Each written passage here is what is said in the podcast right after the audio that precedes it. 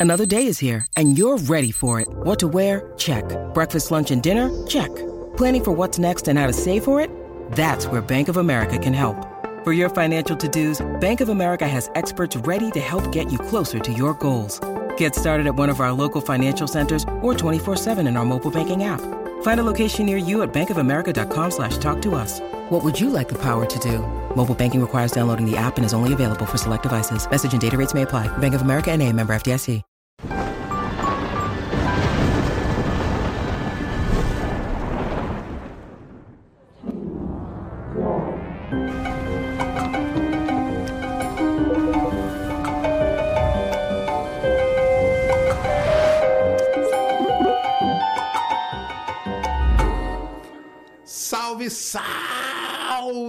Amigos da ciência em todo o mundo! Muito boa noite, muito bem-vindos a mais um Ciência Sem Fim, ao vivo, ao vivo, hoje, quarta-feira, dia 31 de janeiro de dois. Acabou janeiro já, já foi o primeiro mês do ano para o saco. 31 de janeiro de 2024, agora são 9 e 3 da noite, horário de Brasólia. Estamos aqui ao vivo com a grande Cláudia. Tudo bom, Cláudia? Tudo bom, Sérgio? Prazer Obrigadão. estar aqui. Obrigadão por ter vindo lá de São José dos Campos, São né? José dos Campos. É, que legal. Veio direto do INPE aqui para trocar uma ideia. A Cláudia esteve aqui e agora voltou aqui para trocar uma ideia porque está tudo muito complicado aí. O mundo está prestes a acabar. Não é Exato. verdade? Tem muita coisa acontecendo. Esses últimos dois anos, desde a última vez que eu vim aqui, muita coisa mudou.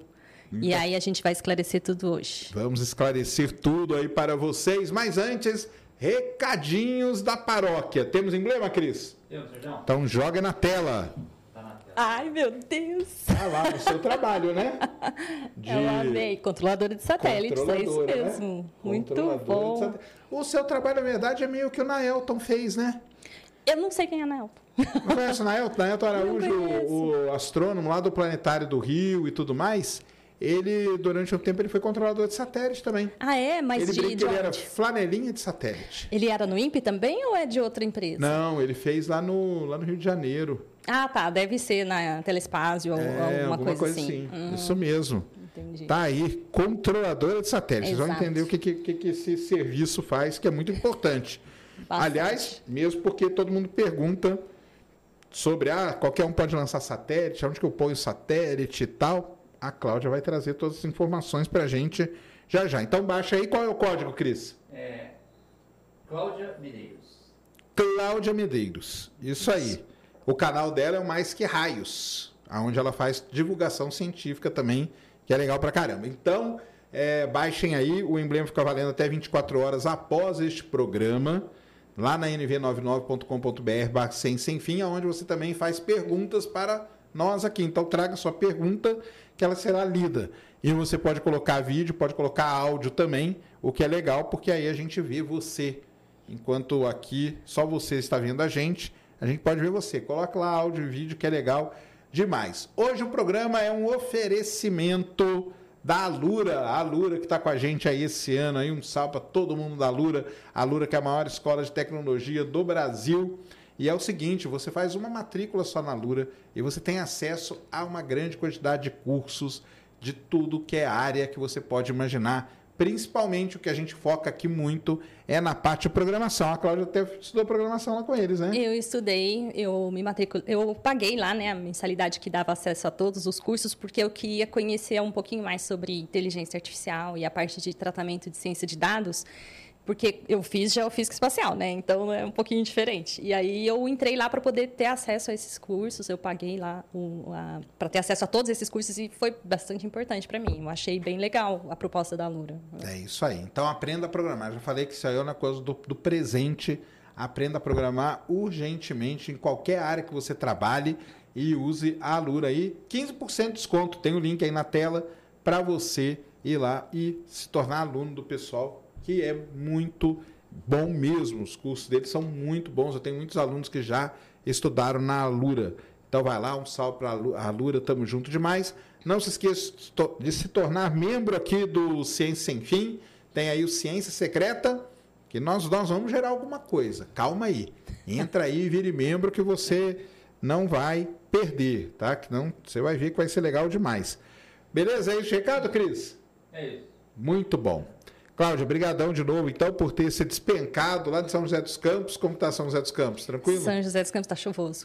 Tá chuvoso, né? Tá bastante chuvoso. Tá chuvoso, é. São José, a terra. E você quer ir para essa área espacial, é São José dos Campos, entendeu? Exatamente. Smart City, uma cidade inteligente do Brasil. É né? verdade, né? É verdade. Esse ano foi meio trilha. Aliás, eu, eu trouxe aqui o pessoal do, do Estadão, que fez aquele podcast sobre Alcântara, né? Sim. Porque esse ano agora que passou aí, 2023, fez 20 Sim, anos do sim. acidente, né? Sim.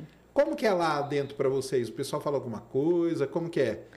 Então, eles até construíram um monumento hoje na Avenida dos Astronautas para celebrar né, esses 20 Ah, anos. que legal, é, isso, só. em memória, né? Aham. É, que até então não tinha nada assim tinha físico nada. Olha em só. que a gente pudesse é, ter ali né, uma- essa, essa memória. E aí a gente construiu, tá, tá lá em São José dos Campos agora, né? Mas para gente que trabalha dentro do INPE e que conhecia pessoas, não é o meu caso, mas eu estava no INPE já na época. É muito triste. Eu conheci a filha de uma das pessoas que morreram e foi bastante difícil na época. E, e isso impactou bastante, né? a- o- Ah, impactou A definitivamente, eu digo, É, né? Definitivamente, né? significantemente a, o nossa corrida espacial brasileira, vamos dizer assim. É, e o Brasil, para quem não sabe, o Brasil na época, ele estava na vanguarda da, da corrida espacial. Porque o VLS, para vocês terem uma ideia, é que é o Electron hoje. Basicamente é isso. O VLS é o Electron que a gente vê hoje, que lançou essa madrugada aí. Então, para você ver como que o Brasil ele estava na ponta do negócio, tanto que vinham para cá, né? É. Os chineses e tudo vinham estudar aqui, né? Sim. Para entender como que era o programa espacial brasileiro, não é, É, isso? a China, ela, ela eu, vou, eu vou dizer esse termo, mas eu não sei se eu vou dizer um termo, um termo meio crítico, né? Que ela meio que se aproveitou bastante do Brasil no início, porque eles tinham algumas dificuldades para trabalhar, principalmente é, organização com relação à qualidade, né? Então, eles aprenderam muito com o Brasil naquela época e eles continuaram fazendo uma coisa que a gente teve muita dificuldade de fazer, que é transferir esse conhecimento, né, e continuar esse investimento a longo prazo. E aí esse diferencial está aí no que a gente tem hoje, né? A Exatamente. China como uma estação espacial, exploração em tudo enquanto é lugar que se pode imaginar. E- Talvez atualmente, né? Lógico, não vamos tirar a história da, da Rússia nem da União Soviética, mas atualmente a China aí talvez seja a segunda grande potência espacial, né? É. pra- Atual. E Como que vocês vê, como que você vê isso? Então, a China é, pelo, pelo tamanho, proporção de investimento, capacidade de investimento que ela tem. E ali atrás estamos a Índia, né? Que está chegando tá também. correndo ali pelo, pelo lado, né? Aliás, eu trouxe um presente para você. Eu posso te dar agora ou Pode, você prefere claro. depois? Manda. Então, são alguns presentes, tá?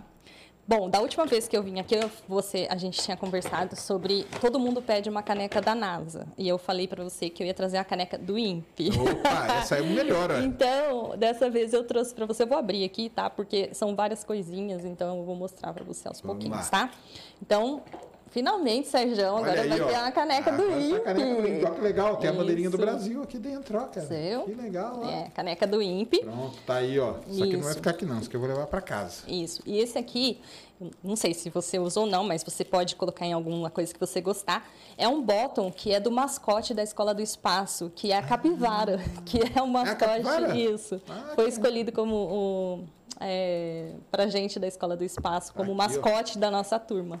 Tá? Muito legal. E também um bottom da própria Escola do Espaço, né? Já Tá que aqui, você não, não pôde estar lá então, com a gente. acabou que eu não fui, né? Conta pra Isso. gente. qual- primeiro, o que que é a Escola do Espaço? Você é meio uma embaixadora disso aí, não foi? Então, eu acabei eh, sendo eleita pelos alunos como representante de turma do ano de 2024 dessa edição e também é, oradora de turma também, né? Isso foi, para mim, foi, foi assim muito importante porque é, é um sinal de confiança eles deixarem essa, esse nível de responsabilidade para mim como uma pessoa que vai ser a conexão entre todos e, ao mesmo tempo, entre os outros representantes dos outros anos, que são pessoas de outros países. Então, de uma certa forma, cria uma ponte de comunicação dentro do Brasil com várias agências. Né? Sim, então, aí, é- para completar, eu trouxe é, este, isso daqui. São dois é, é, Pets. Pets que, eu, que a gente criou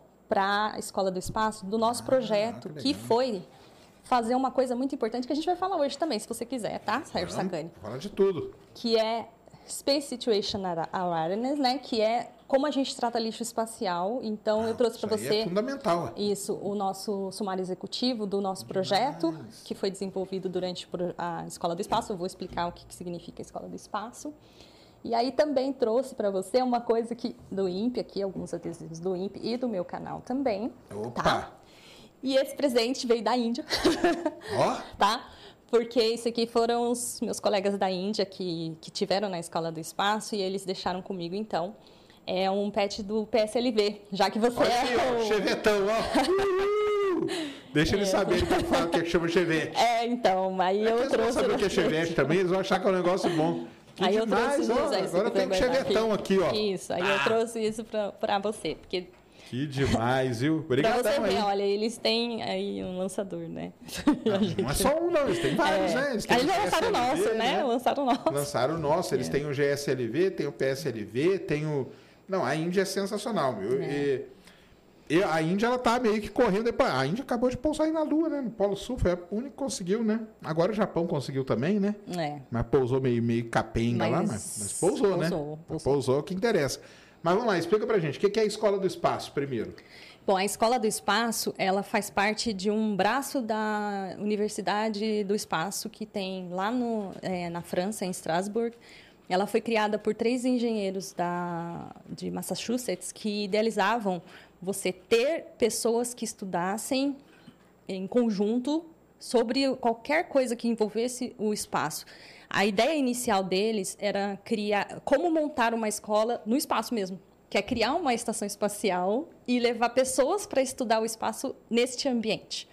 Como ainda não existia capacidade e nem tecnologia para isso, eles idealizaram a Escola do Espaço como sendo um. Lá tem um curso de mestrado, onde você pega pessoas de várias especialidades, colocam elas para estudar juntas durante um tempo e desenvolver habilidades, tecnologias, processos, qualquer coisa que envolvesse o espaço. Então, é, eles têm então essa, é, esse mestrado lá, né, que é- tem duração de dois anos, mas para aumentar, é, abranger mais ainda, eles é, têm três coisas que são fundamentais para eles, né, que seria ser internacional, intercultural e nossa gente, sumiu da minha cabeça, internacional, intercultural e e eu esqueci o terceiro I, gente. Ai, que vergonha. Depois você lembra.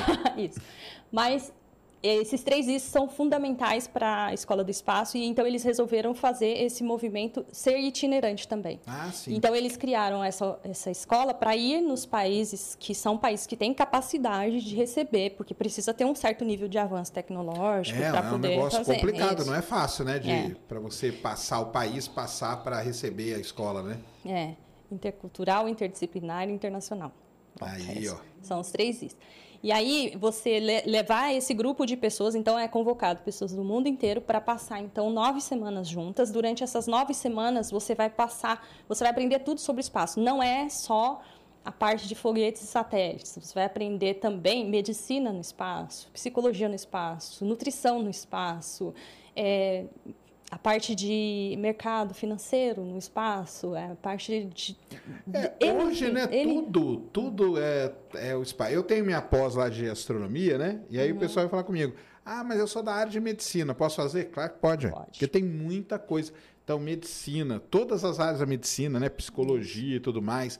Todas as áreas de engenharia nem se fala, né? Tudo as áreas de exata nem vou falar, porque aí todas. cê- Mas fora isso, qualquer outra área hoje, né? É. Tem E ligação. o legal é que eles trouxeram. Então, eles é, vão pesquisadores e. Vão pessoas, né? Não só pesquisadores, tá? Mas alunos. Você precisa pelo menos ter terminado. É, ter, tá em mestrado, doutorado. Você tem que, Tem que ter tá terminado a graduação. determinado. É. Já tem que estar num nível é, de conhecimento que você tem a capacidade de absorver o que vai ser passado lá. Sim. Então, tem, é, tem uma análise de currículo para poder, pra poder participar. Mas são pessoas do mundo inteiro, de diversas áreas, porque o objetivo deles é internacional, intercultural, e a gente vive, então, nove semanas juntos. Então, é, ele, tipo assim, todo mundo morando no mesmo hotel, comendo nos mesmos restaurantes, porque daí você cria esse laço e essa oportunidade de fazer essa comunicação. E para conduzir isso, eles convidam pessoas, então, também do mundo inteiro para vir dar aula, que é onde a gente tem a oportunidade de conhecer astronautas, a gente tem é, a oportunidade de conhecer é, PIs em, e headquarters da. Começa a falar inglês. Não, vai, vai, vai mudando. Do, de várias agências espaciais, a parte de advocacia, de direito espacial. Então, tudo vem vem para esse local, que no caso São José dos Campos recebeu então esse grupo o ano passado e a gente ficou então nesses dois meses nesse confinamento e no ITA uma parte do tempo, uma parte no INPE, mas assim, eu não trabalhei, eu fiquei só dentro da Escola do Espaço nesse tempo, e inclusive eu saí da minha casa, que é em São José dos Campos, para morar com eles nesse tempo. Porque toda essa relação era importante, porque também a gente não tinha tempo para fazer outra coisa, porque era muita coisa que é, a gente não, tinha esses ambientes imersivos aí, eu já, eu já fiz isso aí no, no petróleo. É. No petróleo com a Petrobras a gente fazia isso. Eu dava um curso na, na Unicamp que o pessoal vinha e ficava morando no hotel, saía só do hotel para ir para a Unicamp, voltava e ficavam, acho que era 12 semanas que a É. gente ficava. E aí era esse, esse negócio imersivo. Isso aí é um Isso aí é- a gente copia lá dos Estados Unidos, né? Os Estados Unidos tem muito esse negócio aí. E é muito bom, porque você cria ali uma comunidade ali, você. Tudo, todo mundo se ajuda, é muito legal, né? É, e para mim. E são divididos em temas, né? A escola do espaço. Sim, você tem três fases, né, que acontece, mas é que, é, para mim, é mil temas, mas eu vou dizer assim que são três fases. A primeira fase são lectures, onde você vai ter aulas. É uma aula atrás da outra, são 55 aulas, um compacto de muitas aulas com provas, né? Então a gente passa ali esse tempo. Mas ao mesmo tempo que está tendo tudo isso, aulas, eles estão dando outras dinâmicas de trabalhos coletivos e que já são complementares para a próxima fase, que é uma fase de departamentos, onde eles dividem esses grupos de acordo com a sua incompetência, porque eu falo que é assim, se você sabe uma coisa, ele não vai te colocar para fazer aquilo, ele vai te colocar numa área que, de uma coisa Sim, que você não sabe, justamente, que, que é é a sua justamente fraqueza para você desenvolver. Exato. E aí ele coloca então você em departamentos diferentes. Você diz mais ou menos o que você não está acostumado a fazer na sua vida. Ele vai escolher. No meu caso era business, né? E gerenciamento. Então ele me colocou dentro dessa desse departamento e depois na última fase é o team project, que é o projeto do time, que é onde a gente chega nisso aqui. Então nesse ano tivemos quatro projetos né? Um deles foi tratamento de lixo espacial, que foi o qual eu, eu fui selecionada para participar. Na verdade, eu também fiz como opção.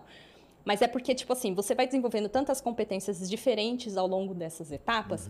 E eu achei muito interessante a forma como eles fazem essa dispersão dos alunos e depois compila elas em grupos. Então, quando você chega no final, você está trabalhando com gente que você não passou nas outras etapas. Uma parte das pessoas você não passou com ela nas- na, outra etapa, mas ela está trazendo uma competência que não foi trabalhada por você na sua etapa. Aí vai tudo complementando, né? Vai tudo Vira um negócio complementando. complementar.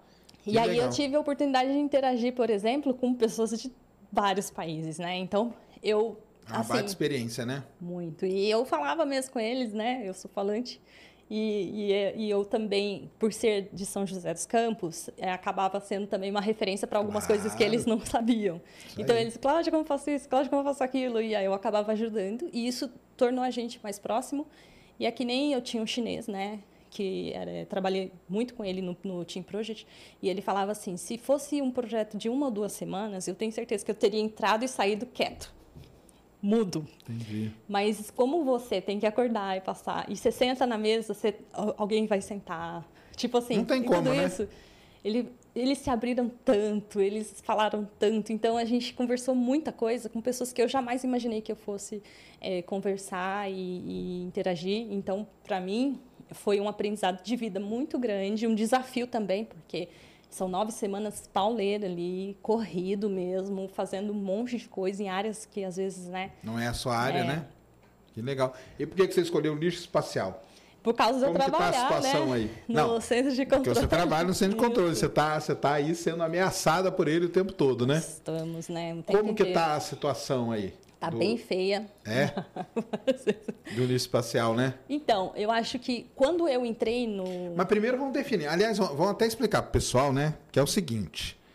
Enquanto um satélite está funcionando, tá beleza, Tá beleza. né? Uhum. Aí não importa eu ter 50 mil. Se eles estão funcionando, O problema é quando ele para de O funcionar. problema é quando ele para de funcionar. Aí é que é a grande questão que a gente tem hoje, que é o que fazer quando ele para, né? Exato. É aí que entra essa parte de, de tratamento do lixo espacial. É. E porque assim, quando a gente manda ah, um, um satélite, né, ele tem um tempo de vida útil que a gente consegue garantir com o uso de baterias, o painel solar.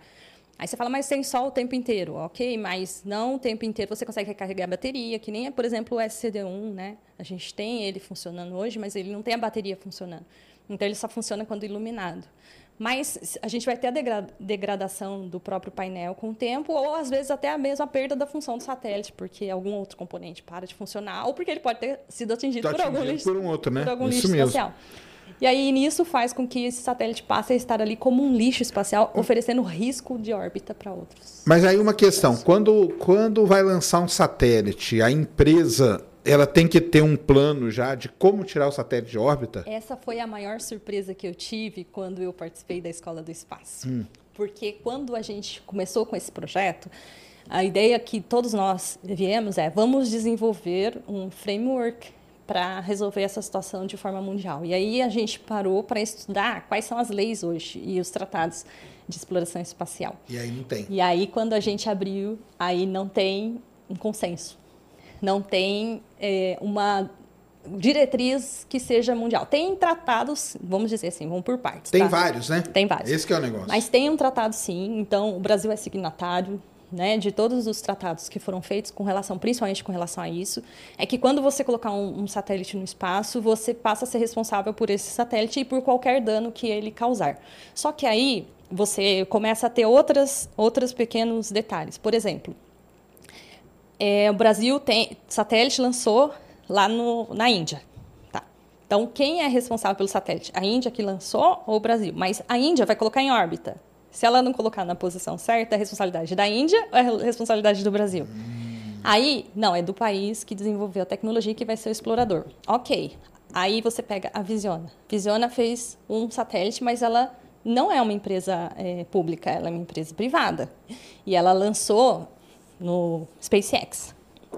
Aí a responsabil- responsabilidade americana que lançou, não, é da Visiona. Mas a Visiona tem condições de fazer isso diante das Nações Unidas quanto à exploração espacial, qual a sendo uma legislação? empresa privada, né? E não sendo um não país, tem. né? Não sendo governamental. E ela, tá, ela está submissa, inclusive, para apresentar o lançamento desse satélite diante do, do Conselho, né?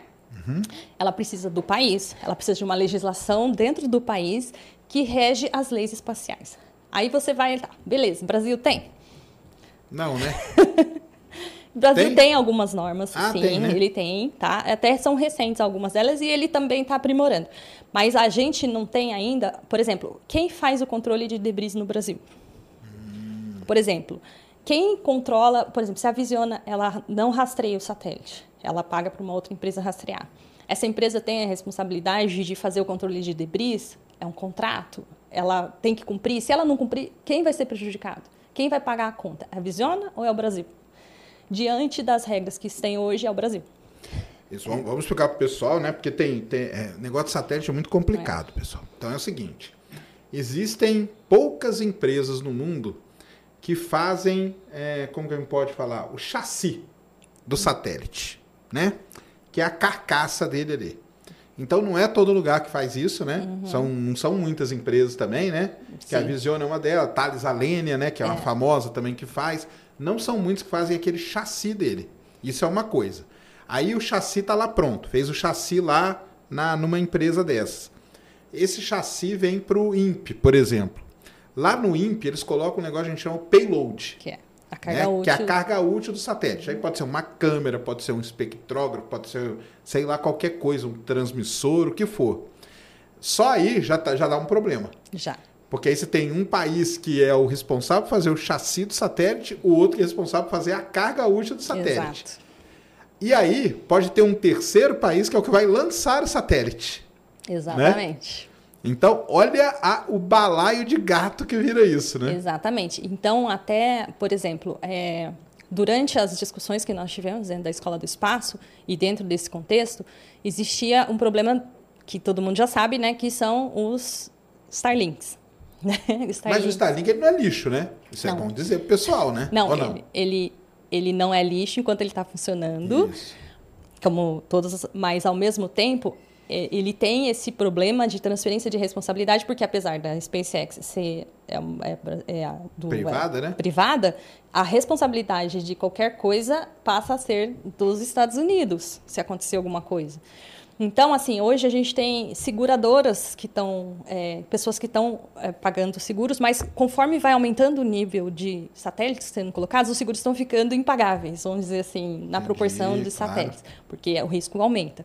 Então, ele colocar um satélite lá, não basta simplesmente ele ser responsável só com aquele satélite, porque é, se ele perde o controle daquele satélite, como é que ele vai resgatar aquele satélite? Ele garante até certo ponto isso.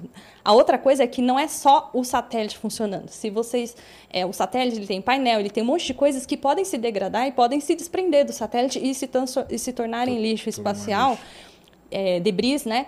E com uma velocidade de órbita de um satélite, isso é prejudicial pra caramba. A outra coisa que a gente não sabe, por exemplo, dentro do centro de controle que você perguntou, né, minha função. Então, vamos supor que eu trabalho na OneWeb, que a gente tinha uma colega lá que trabalhava na OneWeb. Ela era controladora de satélite. E aí ela falou assim: você imagina uma constelação. Aí a gente às vezes tem problema com o Starlink. Aí o Starlink está lá. Aí você fala como é, quem comunica com quem.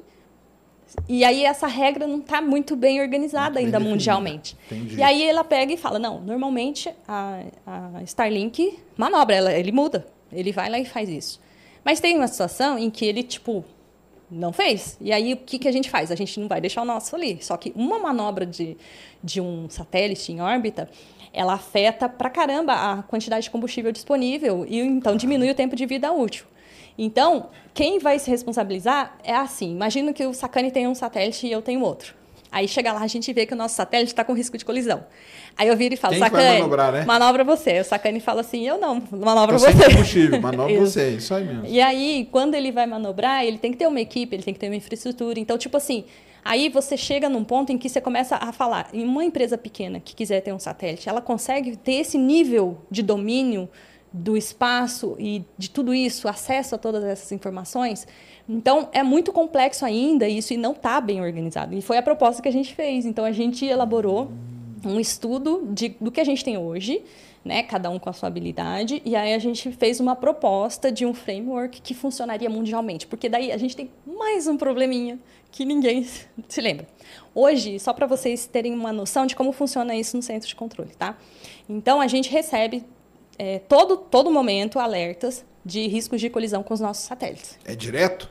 direto. Vem é, a própria empresa que faz o, a Celestrak, né, a Space Track, que faz a americana, ela manda. E aí ela manda lá as linhas e tal, a gente pega os nossos dados, porque são dados mais aferidos e mais sensíveis.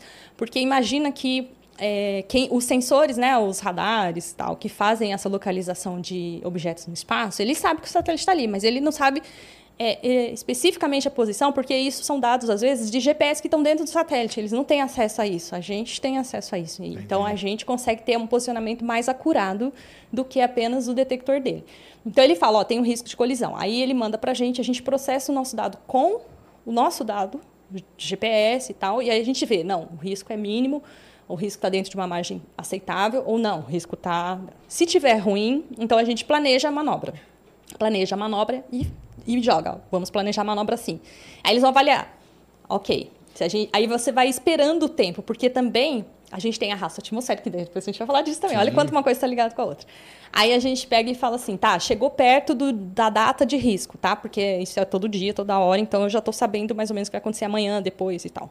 Desde que não tenha nenhum outro Tem que problema. estar preparado, tem que É. estar preparado antes. Aí eu tenho que fazer essa manobra. Daí eu vou pegar e vou ir lá programar minha manobra, que eu vou ligar o thruster, eu vou mudar o satélite de posição, eu vou comprometer o rastreio, eu vou comprometer o sensoriamento remoto daquela área naquela, naqueles dias, e etc, etc. Eu vou colocar ele numa outra posição, que coloca ele em risco com outro satélite. Então, tipo assim, é toda uma dinâmica. Claro. Então, você imagina a OneWeb fazendo isso para uma constelação. Entendeu? E aí você com- começa a ter esses fatores que são fatores que começam a complicar. Lógico. Quem e a é- OneWeb ainda tá pequena, né? Porque aí a Starlink tá com mais de 4 mil. Então, eles têm um sistema automatizado, né? Eles têm, funciona bem aquele sistema deles? Funciona bem, só que, por exemplo, é, a foi uma questão que até eu perguntei para o responsável pela estação espacial. Ele falou assim: não confio em nada. eu mudo a minha estação de lugar. Então, apareceu um alerta, eu mudo a minha estação de lugar.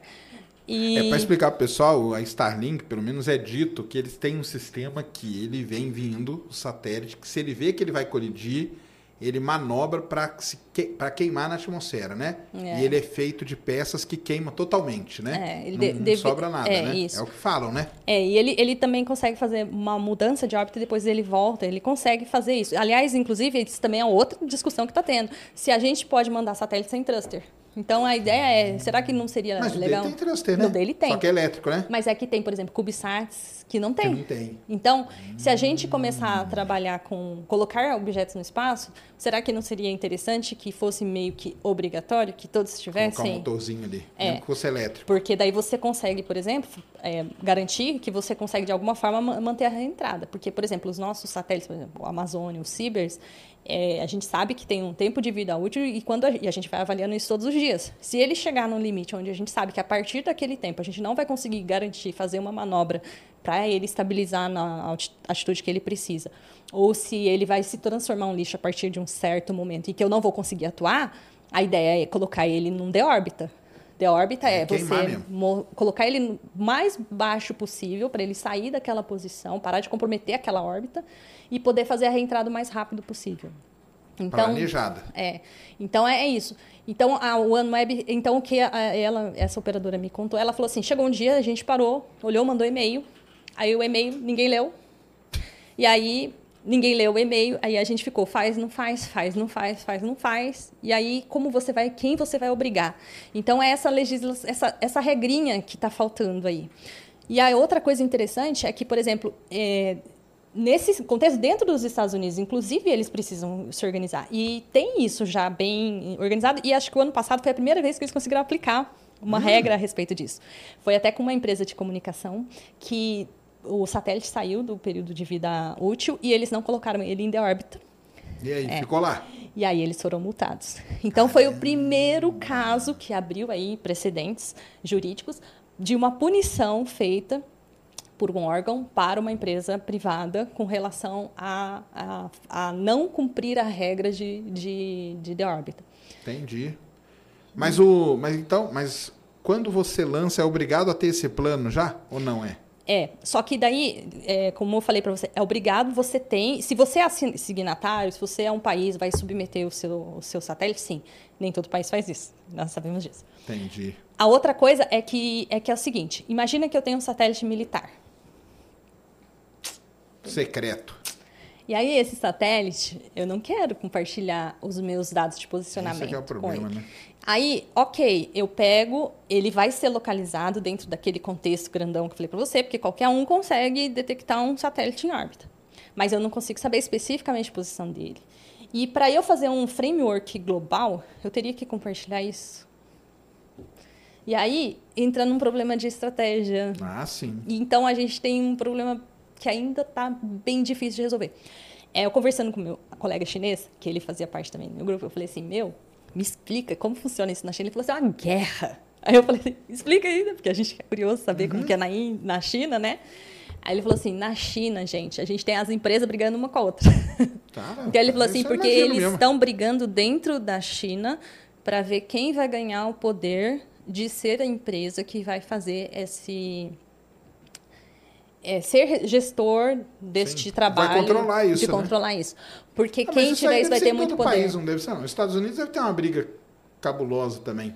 É, hoje eu acredito que seja é, é, né responsabilidade da defesa. Então tipo é mais fácil ele pega e fala o exército, mas na China parece que dentro do próprio governo tem tem grupos brigando entre eles. Pelo menos foi o que ele me disse. Entendi. Mas eles vão resolver isso, porque eles têm sido bastante prejudicados, né? Uma das reclamações maiores que a China tem é porque a SpaceX está sempre é, entrando em ro- rota de colisão com a estação espacial chinesa. Com a chinesa, caramba. Isso. E você manobrar uma estação é bem diferente de você manobrar um CubeSat. Entendeu? Satélite, E aí, como que você vai dizer, por exemplo, que a estação chinesa, por exemplo, vai falar assim, não, eu tenho certeza que o Elon Musk vai tirar o satélite. O Elon Musk, eu estou dizendo ele, mas né, a empresa dele vai Sim. tirar esse satélite.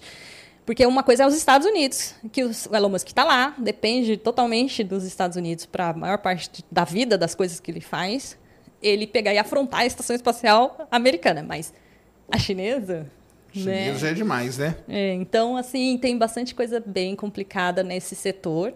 E, assim, é, da minha parte aqui para o Brasil, eu penso que é, a gente faz isso, o INPE tem já há anos é, que vem trabalhando com é, esse, essa forma de lidar com os nossos satélites para garantir que eles Não Cumpram- colidam com nada. não colidam com nada, cumpram a missão deles e tal. E não, não fiquem como lixo lá depois, né? É, mas se a gente vai começar a ter é, empresas privadas lançando satélite, que eu espero que aconteça, porque isso iria ampliar né, a capacidade do Claro. Brasil de entrar no mercado, é, a gente precisa que... Pablo Marçal, ele falou que quer lançar satélite. Aí, Pablo Marçal, tem que estudar isso aí. É. A gente- Ah, ele já deve saber. A gente tem que ter isso bem estabelecido como uma legislação interna bem forte antes. E isso acho que não está muito bem organizado. Não é nem questão de que não tem intenção e nem interesse do país, mas é questão de, tá, vai ser assim, esse órgão vai ser responsável por isso, a empresa vai passar por isso, ainda não tem essa regra muito clara, né? Então, para o Brasil entrar nisso, tem que fazer essa parte. E aí a gente parou na legislação. Então, olha para você, a gente não conseguiu desenvolver mais do que isso, porque Mas tem tanta coisa para resolver Brasileira? primeiro. Não, a, gente- é, a proposta é, é É internacional. internacional.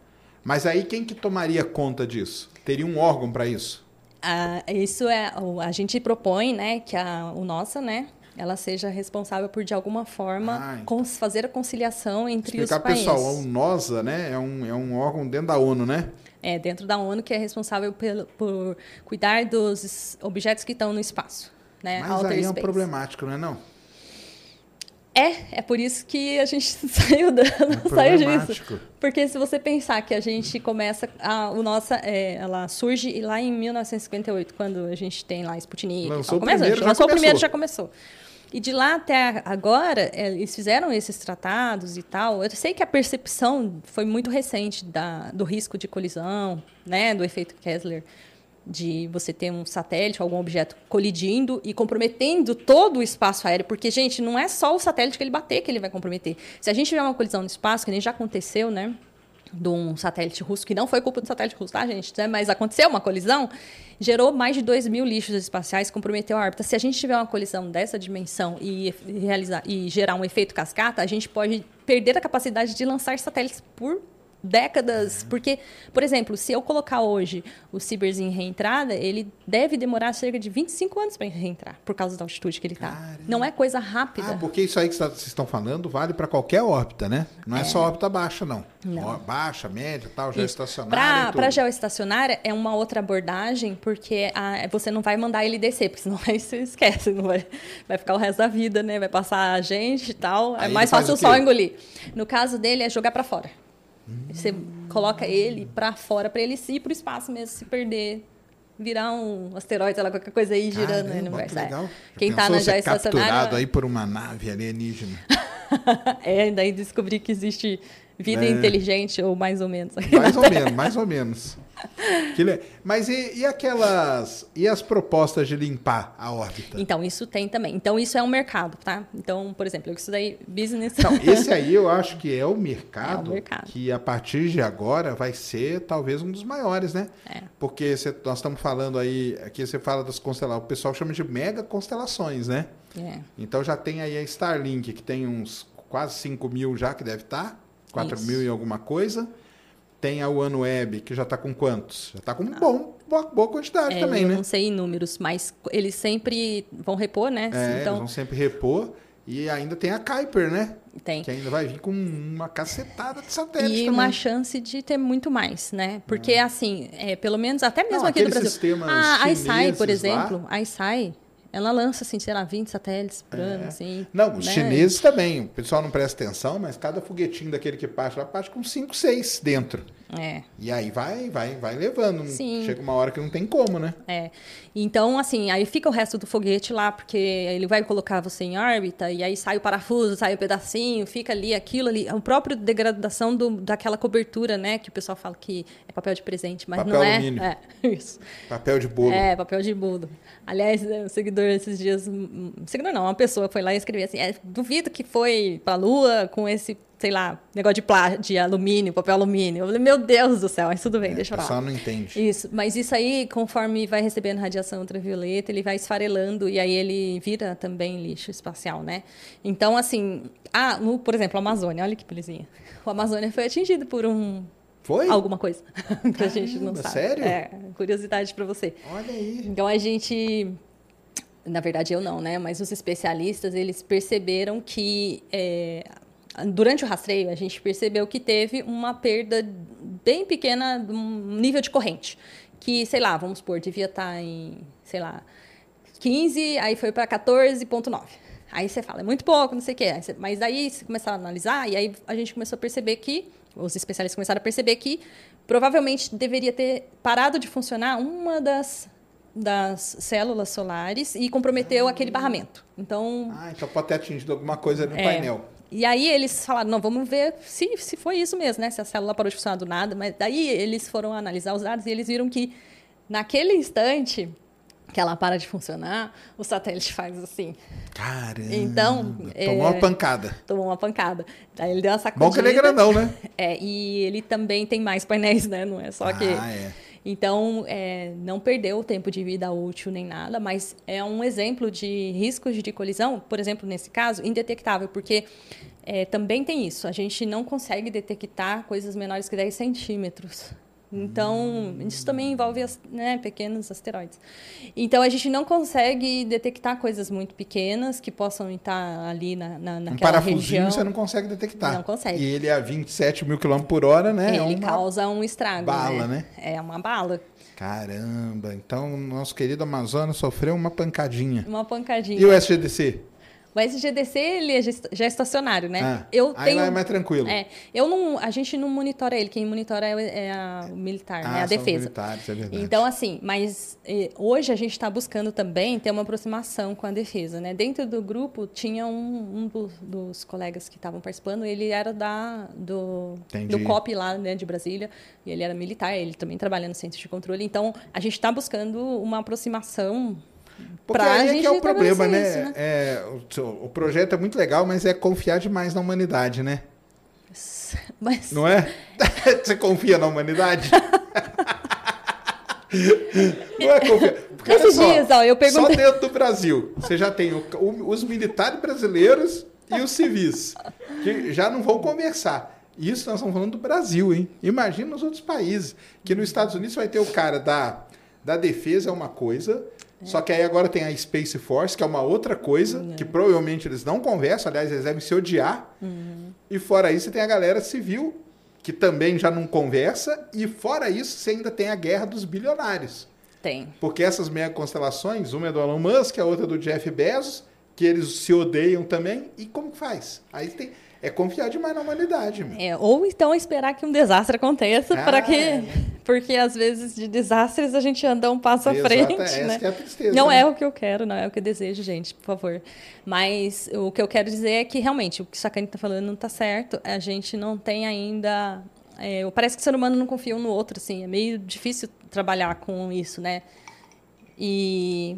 E Mas assim. você vê vai a própria ONU, né? A própria ONU ninguém se entende. Não. Se o negócio é para rodar como que vai fazer? É isso. Acho que esses tipos de situação que tem aparecido né, na, na ONU, por exemplo, até que não diz respeito ao espaço, diz respeito a outras coisas, mostra a fragilidade do, do- dessas relações ainda, né? Ou, mas ah, será que a gente perdeu um pouquinho de capacidade de entender a história? Eu acho que talvez, Ah. por isso que eu disse para você, parece que a gente precisa passar por- Mas apesar de que a pandemia também me mostrou que a gente não aprendeu nada. Não Então aprende. eu não sei. Não, e, e- esse, esse tema ele é muito interessante porque ele vem de encontro um negócio que sempre falo pro pessoal ali para que estudem essa área, que é a tal da astropolítica, né? É. Gente, é, o, que eu, o que eu trouxe da Escola do Espaço, principalmente, é isso, sabe, Sacane? Que é multidisciplinar. Então, por exemplo, é, e aí, se você quiser, a gente pode entrar nesse assunto para falar um pouquinho é, sobre alimentação no espaço. Né? Como que a gente vai desenvolver? Aliás, isso é uma coisa importante que o Brasil está ajudando aí, pode ser uma das partes importantes nisso com o projeto Selenita, né? Não sei se você Sim. sabe, do ITA.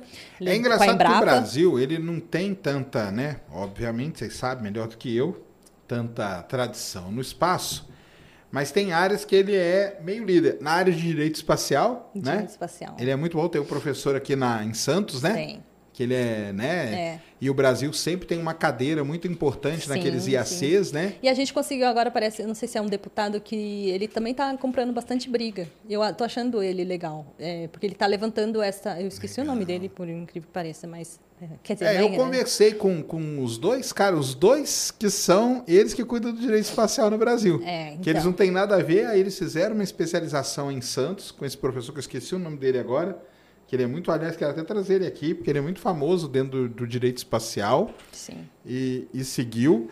Então, é impressionante que o Brasil não tem tradição no espaço, mas tem, Não é tem. um líder nisso aí. E na agricultura também. Então, por exemplo, se Isso. o Brasil é um líder na agricultura e ele consegue fazer o manejo de sementes e melhorar isso para poder né, desenvolver em ambientes hostis, talvez ele consiga fazer isso na Lua e é isso que o Brasil tá, é o Não, é, tá a Embrapa, trabalhando, ela, né? ela pesquisa isso, né? É. Ela pesquisa. lá em Marte. Então eu acredito, isso é uma coisa que eu sofro muito sendo lá do INPE e olhando e pensando assim, tipo, como a gente, como seria legal se o Brasil olhasse para o espaço com o respeito que merece e também com valo- o valor do próprio brasileiro, porque Claro. é, hoje a gente olha para um projeto espacial e a maioria das vezes, né, a gente está voltado para o sensoriamento remoto. Óbvio, é um suporte muito grande para o nosso Brasil continental, para a agricultura.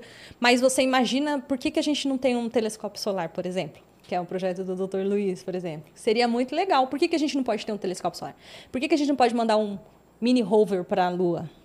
Por que, que o Brasil não pode mandar Ah, porque aí para já sabe, o pessoal vai vir falando que ah, estão gastando aí milhões enquanto tem um monte de gente é. morrendo de fome, não é isso? Então, mas eu gostaria muito, e eu acho que nesse trabalho o Júlio, tá, o Júlio Shidara da IAB está Claro. tentando fazer um trabalho forte, né, de conscientizar os políticos para que eles apoiem a indústria, já que o próprio governo tem muita dificuldade, mas então ele que pelo menos dê suporte para que a indústria se desenvolva e crie, então, né, um fluxo de, de, de produção, uma coisa que possa eh, ir para frente e a gente não precisa comprar satélite de outro país, por exemplo, né? Porque isso tem acontecido, tem pessoas que têm é, ido buscar empresas e é, comprar satélites de outros países, sendo que a gente poderia estar fazendo aqui.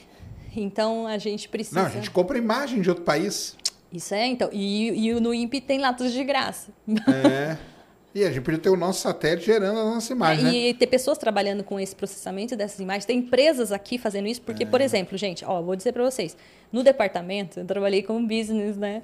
Então, olha para você, e dentro do meu grupo eu tinha é, um indiano, tinha indianos comigo. E aí a gente discutia muito sobre tipo que projetos a gente vai fazer e tal, e a gente tinha lá o aconselhamento, né, de, de empreendedores da, da, dos- da Europa, de outros países, né?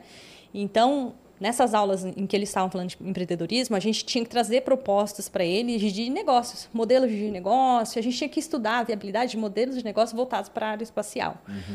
E aí a gente levava e ele falava, bullshit, não, esse não, esse não, esse não. E tipo assim, até a gente mostrar. E um forte é, sim, desenvolvimento de aplicações, a parte de, de tratamento de dados para o setor aeroespacial. Isso é um spin-off. Isso Claro. é uma forma de você trazer o espaço para a indústria. Você criar uma indústria que trabalhe com isso e que possa se desenvolver, gerar mercado, gerar dinheiro, entendeu? Aqui no nosso país, nós sabemos, temos fortes programadores, pessoas com bastante competência, né? Até a Lura eu, aí, já, ó. não, eu, já eu já falei isso aqui. Para muita gente, que se você quer criar uma empresa no ramo espacial, você não precisa criar uma empresa que vai lançar satélite ou fazer o Não. satélite. Você pode trabalhar com os dados. Exatamente. Isso é muito importante. Se você desenvolve, por exemplo, uma- um novo método de processar um dado que descobre, por exemplo, como é melhor plantar soja junto com uma outra cultura. Caramba, você fez um negócio já que vai, vai ganhar muito dinheiro. Por isso, a Lura. Exatamente. 15% de desconto. Aprenda a programar. Pe- Aí, pega aqui o que o Carlos falou. Você aprende a programar. Vai lá, pega um dado do INPE e aí faz um, um projetinho. Entendeu? coloca lá no seu LinkedIn como portfólio e aí você começa. Porque não precisa né, a gente ter toda essa tradição no espaço. Não. Se a gente souber como lidar. E, e, outra, né? Os dados estão cada vez aumentando mais. Então, então tem muito dado para ser processado. E, e, tem que colocar a tal da inteligência em cima do dado, que é aquilo ali tem que gerar algum resultado interessante, né? É, e a. Bom, tanto a inteligência do ser humano quanto a inteligência artificial hoje são. Claro. É, pelo menos o que eu percebi também durante todo o, o, a SSP é que a inteligência artificial ela já tem que estar incorporada na vida das pessoas, assim, faz parte. Não tem como você fingir que isso não está acontecendo, isso está acontecendo, é uma realidade. Agora a gente tem que fazer um bom aproveito da inteligência artificial. Então, por exemplo, até mesmo para o tratamento de debris, né? Se eu tenho um banco de dados gigante lá, se eu tivesse que, por exemplo, fazer um, um controle dentro do meu satélite para ele fazer uma automanobra quando ele detectar um debris, tipo assim, como eu faria isso? Então, isso são. Como eu processaria esse dado? Ou até mesmo eu dentro do centro de controle. Por exemplo, eu faço uma predição de, de posicionamento daquele objeto baseado nos dados que eu tenho, mas tem alguma coisa que eu posso fazer melhor que a inteligência artificial poderia contribuir? Porque daí eu evitaria mais manobras. Porque às vezes eu pode, pode ser que eu faça mais manobra do que devia. Claro, ela otimiza, né? Ela otimiza, otimiza para você, para você coloca lá para gastar menos combustível, é. coisa do tipo. E ela otimiza o que, que você tem que fazer para isso, é, né? Ou até mesmo o próprio controle do satélite. Porque, por exemplo, hoje a gente ainda tem muita coisa que é feito manual. Eu ainda preciso fazer, tomar muita atitude lá. E assim, às vezes eu acho que acaba sendo um pouco de desperdício, porque é uma coisa que podia ser muito mais automatizada. E como que a gente faz isso para deixar isso mais confiável? Então a gente precisa assim de pessoas que venham com bastante conhecimento, que tragam propostas novas, que estejam dispostas a encarar isso. E, eu vejo, por exemplo, que tem empresas que estão dispostas a, a bancar isso daí é, e estão interessadas. Porque outro mercado forte também, principalmente na Europa, são empresas que fornecem serviços de, de, de monitoramento de satélites. Sim. Como, por exemplo, esse de collision avoidance. Então, por exemplo, eu comprei um satélite de gaveta, sou uma, sei lá, uma fábrica de, sei lá, controle de soja lá. Não quero usar os dados do INPE, não quero usar os dados, quero comprar um satélite para fazer do meu jeito, do meu dado. Aí ele vai lá e compra o satélite e manda. Então, dá para pagar lá. Ele tem bastante dinheiro, ele manda. Aí ele tem alguém que controlar aquele satélite. Aí ele, Aí ele vai pagar. contrata essa empresa Aí só para controlar. Ela vai controlar. Então, tem mercado também nesse sentido. E assim, eu vejo da, das interações que eu tive com as pessoas é, da Escola do Espaço, por exemplo, a Índia está arrebentando, gente. Os meninos são muito inteligentes, eles são muito espertos, ah, eles estão muito eles antenados. São, Isso, é eles estão e eles são muito bons em tipo, tipo assim, eles são maduros inclusive, porque o que eu percebi lá é que tinha muita gente, né, de várias idades assim. Então, assim, a maturidade também faz, é importante. Uhum. é importante essa diversidade de idades também, sabe? Mas eu achei eles bastante maduros, conscientes da, da missão deles ali, e eles são muito espertos, muito, eles interagem, a gente interagiu muito bem, acho que lidei muito bem com eles, com os, com os chineses também. E já os europeus, eles são práticos, gente, eles são muito práticos. Então, assim, você vê que essa diversidade de atitude, por exemplo, a maioria ali já estava pensando em abrir uma startup, já estava pensando em fazer uma coisa. E eles eram no... são novos, são de 20 a 30 anos. Aqui no Brasil, eu, 20 a 30 anos pensando em abrir uma startup e inventar. Né? Eu entendo o medo do brasileiro, porque a gente sempre viveu numa insegurança financeira muito grande, parece claro. que dar passos dá medo. Mas eu acho que esse espírito de querer desenvolver, de querer fazer, dar a cara a tapa, eu senti muito nisso dos meninos lá. Uma boa parte deles está na ESA, né? Uhum. Então, assim, então da, da Índia tinha a ISO, tinha da China lá de agências diferentes, da JAXA. O menino da JAXA, gente, ele tá trabalhando com robô. Robô para, tipo assim, a ideia dele teve um outro Canadá, o Canadá é muito legal, né? O pessoal do Canadá também tem bastante desenvolvimento na agência. É engraçado que eles têm uma competição com os Estados Unidos, sabia? Tem, né? Claro. É, eles estão ali junto, mas também, né? E aí tem um menino especial, a Yushi, ele está hoje trabalhando na NVIDIA. Promissor pra caramba, menino 20 anos, assim, bombando, já trabalhando também com a parte de robótica para exploração espacial. Legal.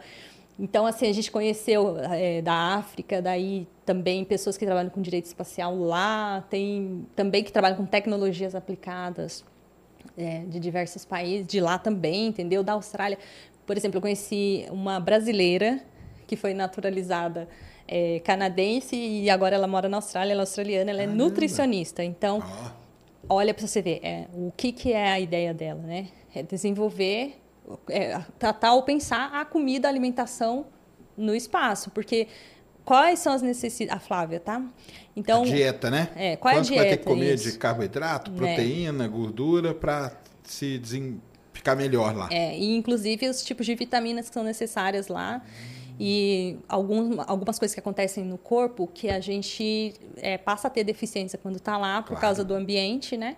E como a gente conseguiria contornar isso, né? Eu também conheci potenciais astronautas. Então, dentro desse grupo, a gente tinha muitos alunos, muitos alguns, né? Que você olhava e via, eles são potenciais astronautas. É, são, primeiro, que eles já estão se preparando sempre para ser Pra astronautas. ser astronauta. É. Então, eles já fazem é, todo o trabalho físico e, e já estão é, aplicando, inclusive, para serem astronautas. Por exemplo, é, a Britney do, da- do Canadá, né? o Alejandro da Espanha. Então, tipo assim, você conhece pessoas mesmo que você vê que o perfil delas, né? Já é pra aquilo. A Marie, a Marie, ela é da França, ela também deve ir, ela já está fazendo missões, é, as- essas missões habitats, né? Que são... as é, análogas, né, que análogas, chama, né? isso. E, e- então, eles são pessoas, são alguns que a gente já espera que a gente vai ver, é, é, são futuros astronautas do espaço. E nessa onda, eu falo pra caramba, né, Saca? Não, mas tá certinho. né? Nessa onda, eu tive a oportunidade de conhecer astronautas. Ai, foi muito legal. Não, é uma baita uma experiência, É. né? E agora, ah, ela, então, esse o ano passado, 2023, ela foi aqui. E agora esse ano vai ser aonde? Adivinha? Houston, Houston, Texas. Texas. Imagina que Olha aí, legal, ó, é. Perto dos astronautas. Isso. E assim, se você tiver vontade de participar da SSP 24, que vai ser em Houston, Texas, é, a Universidade de Rice, ela vai alojar as pessoas, vai ser no período de férias deles. Ah, vai ser na Rice. Rice University. É Yeah. famosa a Rice no- na corrida espacial, porque foi lá que o John Kennedy fez um discurso. Isso. Famosíssimo. E então, assim, é, é pago, né? A escola de espaço é pago, mas você vai imaginar que você vai ficar lá oito semanas com toda assistência, toda alimentação. né? Então, acho que o preço é meio que justo, assim, né? Mas eu sei que é difícil, às vezes, para as pessoas, e aí é outra briga que eu também tô tendo, sabe? Porque, assim, quando você não tem condições, você vai lá na agência espacial do seu país e normalmente eles fomentam. Então, por exemplo, muitas pessoas foram pela ISO, pela JAXA, pela ESA, pela agência canadense, por A todas as agência agências. paga a agência paga para uma galera vir. Tá. E o Brasil também pagou, tanto que eu fui, né? Eu fui com uma parte bolsa da própria escola que eu submeti pedindo, mas a outra parte o Brasil pagou. Então tem que fazer valer o, o investimento. Mas eu acho que o Brasil podia fazer então também um trabalho de recrutamento dentro da sociedade, não só dentro do grupo de funcionários, porque o nosso grupo de funcionários está um pouquinho mais velho, né? E aí a gente podia pegar jovens mesmo, sim, né? pessoas promissoras, para poder fazer parte desse grupo, de estar lá e fazer essa interação, né? Tem até Pra um motivar, né? Até o pessoal aí entrar pra essa área, né? é, até teve um, um ex-participante de um ano, uns anos atrás aí, que ele participou da SSP e ele disse, né, em conversa, que ele tentou todas as formas de recursos brasileiros, ele não conseguiu. Caramba. E aí ele conseguiu que uma pessoa patrocinasse ele, ele foi. E o cara tá arrebentando nos Estados Unidos com uma empresa com uma proposta bilionária e para a área espacial. Olha aí. então, não podemos perder a oportunidade, inclusive essas agências aqui, é, por exemplo, a associação, é, ou até mesmo empresas mesmo que são visionárias nesse sentido, manda lá Claro, é. um, Paga uma, pessoa, bolsa aí pra alguém, né? isso, identifica e alguém identifica aí, com manda. alguém com esse potencial. É, por exemplo, a parte de direito espacial é muito trabalhada nesses eventos. E lá e são pessoas que estão lá dentro da UNOSA, são, são pessoas que fazem parte disso. Porque quando você chega na escola do espaço, não é tipo assim que nem a universidade que tem os seus professores que estão ali. São pessoas que estão no mercado de trabalho. Aliás, eu, eu tive a maior lição da minha vida no último dia da SSP, que depois eu vou contar para você, que foi uma lição que foi muito inspiradora assim para mim. Mas antes disso, eu só quero contar para você da conversa com o astronauta, Qual, com qual astronauta você conversou? com o Bob Trisk. Hum. Né? Ele é um astronauta canadense que fez duas missões. Uma delas foi estendida de seis meses, que ele ficou lá. E é, ele Veio aquela moça, né? veio a, Também. esse, a Proton. É, que foi na Isso. Dragon, né? Isso. Isso. Foi interessante o painel com eles, porque nessa discussão entre eles ali, você vê a diferença de estar na estação espacial toda, é, a gente fala, eles falavam, né? é, adaptada, né? Porque, tipo assim, ela foi construída, daí eles colocaram equipamento, aí colocaram fio, aí colocaram esse fio, e é Ah, toda situação hoje, uma zona. Até os caras fazem vídeo aí. Uma falando. zona. Ah, olha a estação, como é bagunçada, lógica. Porque aí É. você compara com a estação chinesa, não tem nem comparação. A estação chinesa está aí há dois anos.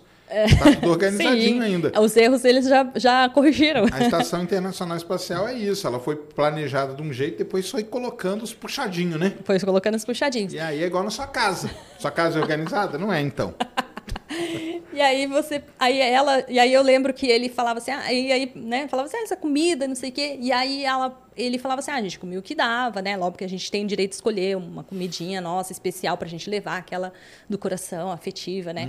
Daí ela deu uma encostada, assim, né? Aí ele falou assim, "Mas, né? E você? Ela falou assim, ah, eu podia comer o que eu queria. Tipo, é quase como se eu podia levar. Sei lá, o ravioli, o que eu quisesse comer. Tipo assim, qual a Entendi. diferença entre uma missão, é, como é a missão para a estação espacial, que não é comercial, porque ela foi num voo comercial. Então, ela foi como uma turista espacial, apesar dela ter ficado três dias, né? É, foi como uma turista, então é muito mais aconchegante, é muito mais confortável, a alimentação é Entendi. mais é, adaptada para Ela não tempo. entra no esquema lá dos astronautas mesmo, né? De turno. Porque Sim, ali eles seguem uma, um regime meio militar, né?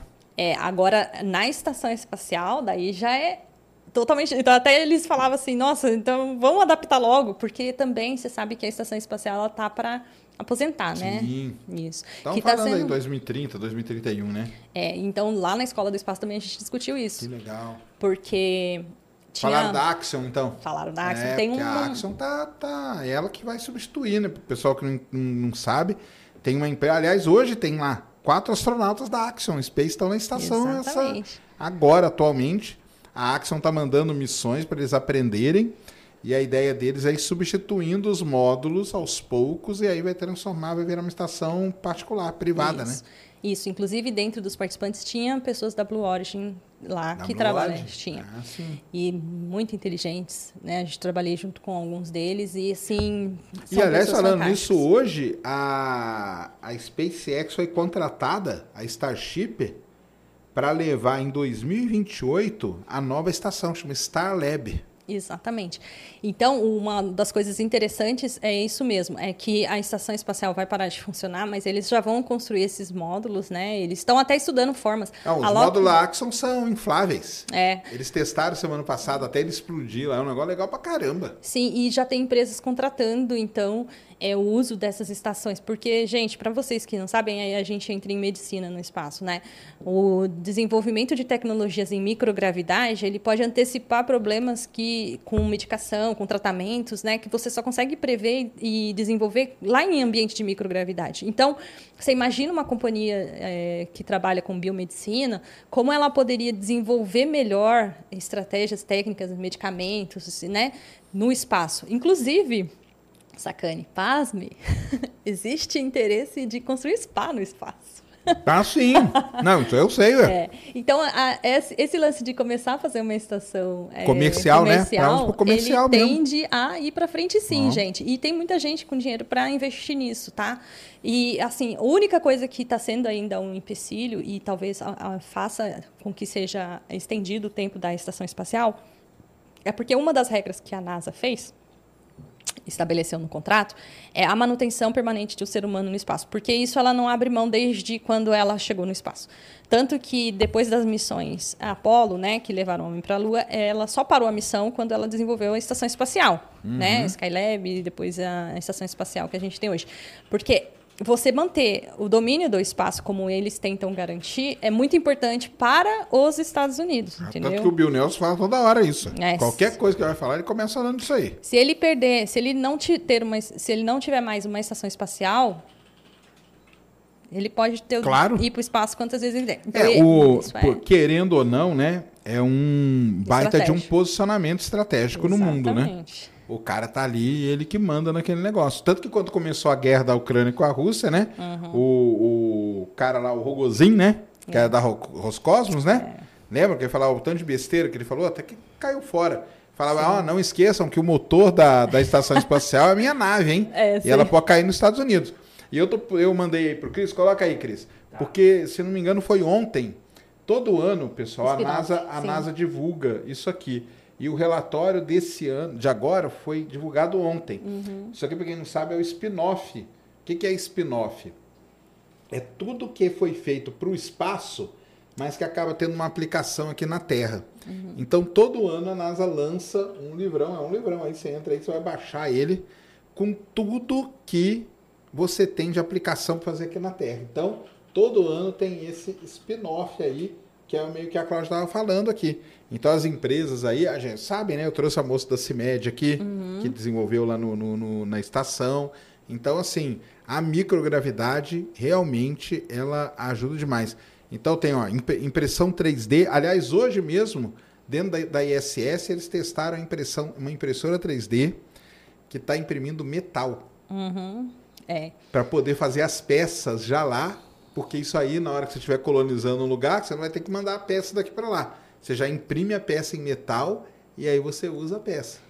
É, então, e, e no meu canal eu fiz um vídeo falando sobre spin-in e spin-off, porque eu, é, eu trouxe né, esse conhecimento do que eu tive lá, que a gente teve isso bastante na Escola do Espaço, mas com o objetivo de dar é, a oportunidade para as pessoas entenderem o que, que significa spin-in e spin-off. Porque às vezes você pensa, ah, foi para o espaço, serve para nada. É Serve sim. Tanto o que você desenvolve lá, como que pode ser aplicado aqui, quanto coisas que você faz aqui que pode ser aplicado no espaço. Às vezes você tem uma. A gente não fala que o brasileiro é criativo para resolver problemas, então será que a sua forma de resolver aquele problema não é a solução que está precisando, por exemplo, para resolver o problema da, do, da rover lá, que está na Lua, sei lá? Então, assim. É, a gente tem muito pouco contato com informação a respeito do espaço e isso prejudica a capacidade de transferência tecnológica do Brasil, eu acho.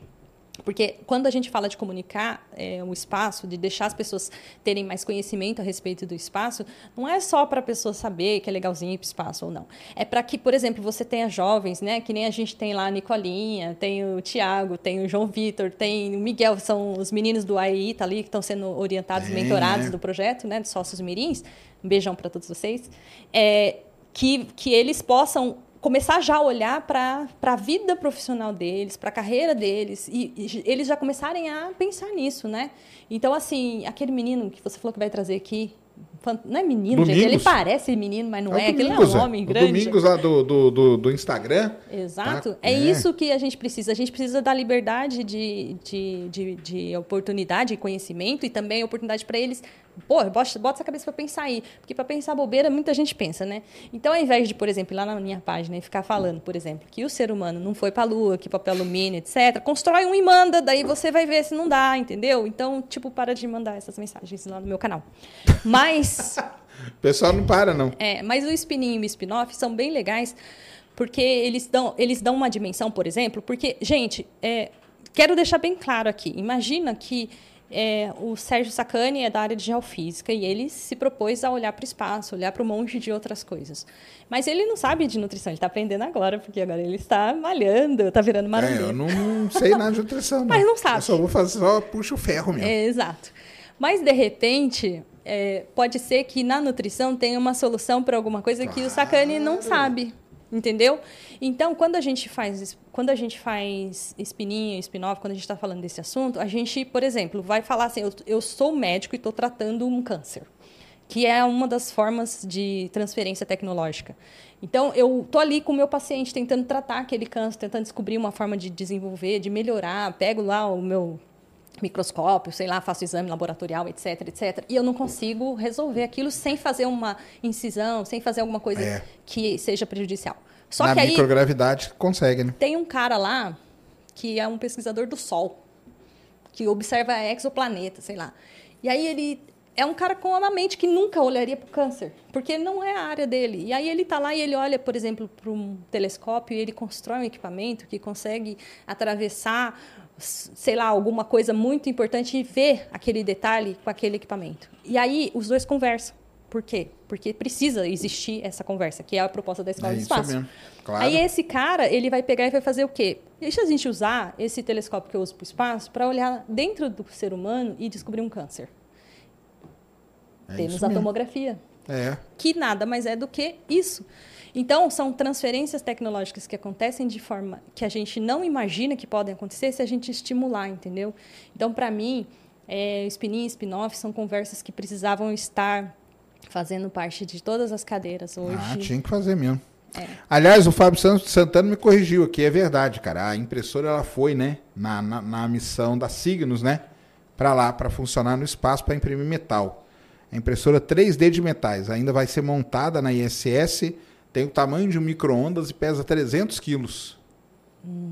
Mas vai imprimir metal, que é um negócio assim muito interessante, né? Aliás, uma das pessoas mais interessantes que eu conheci também durante a Escola do Espaço foi o Nelson Pedreiro. Sabe quem é o Nelson Pedreiro?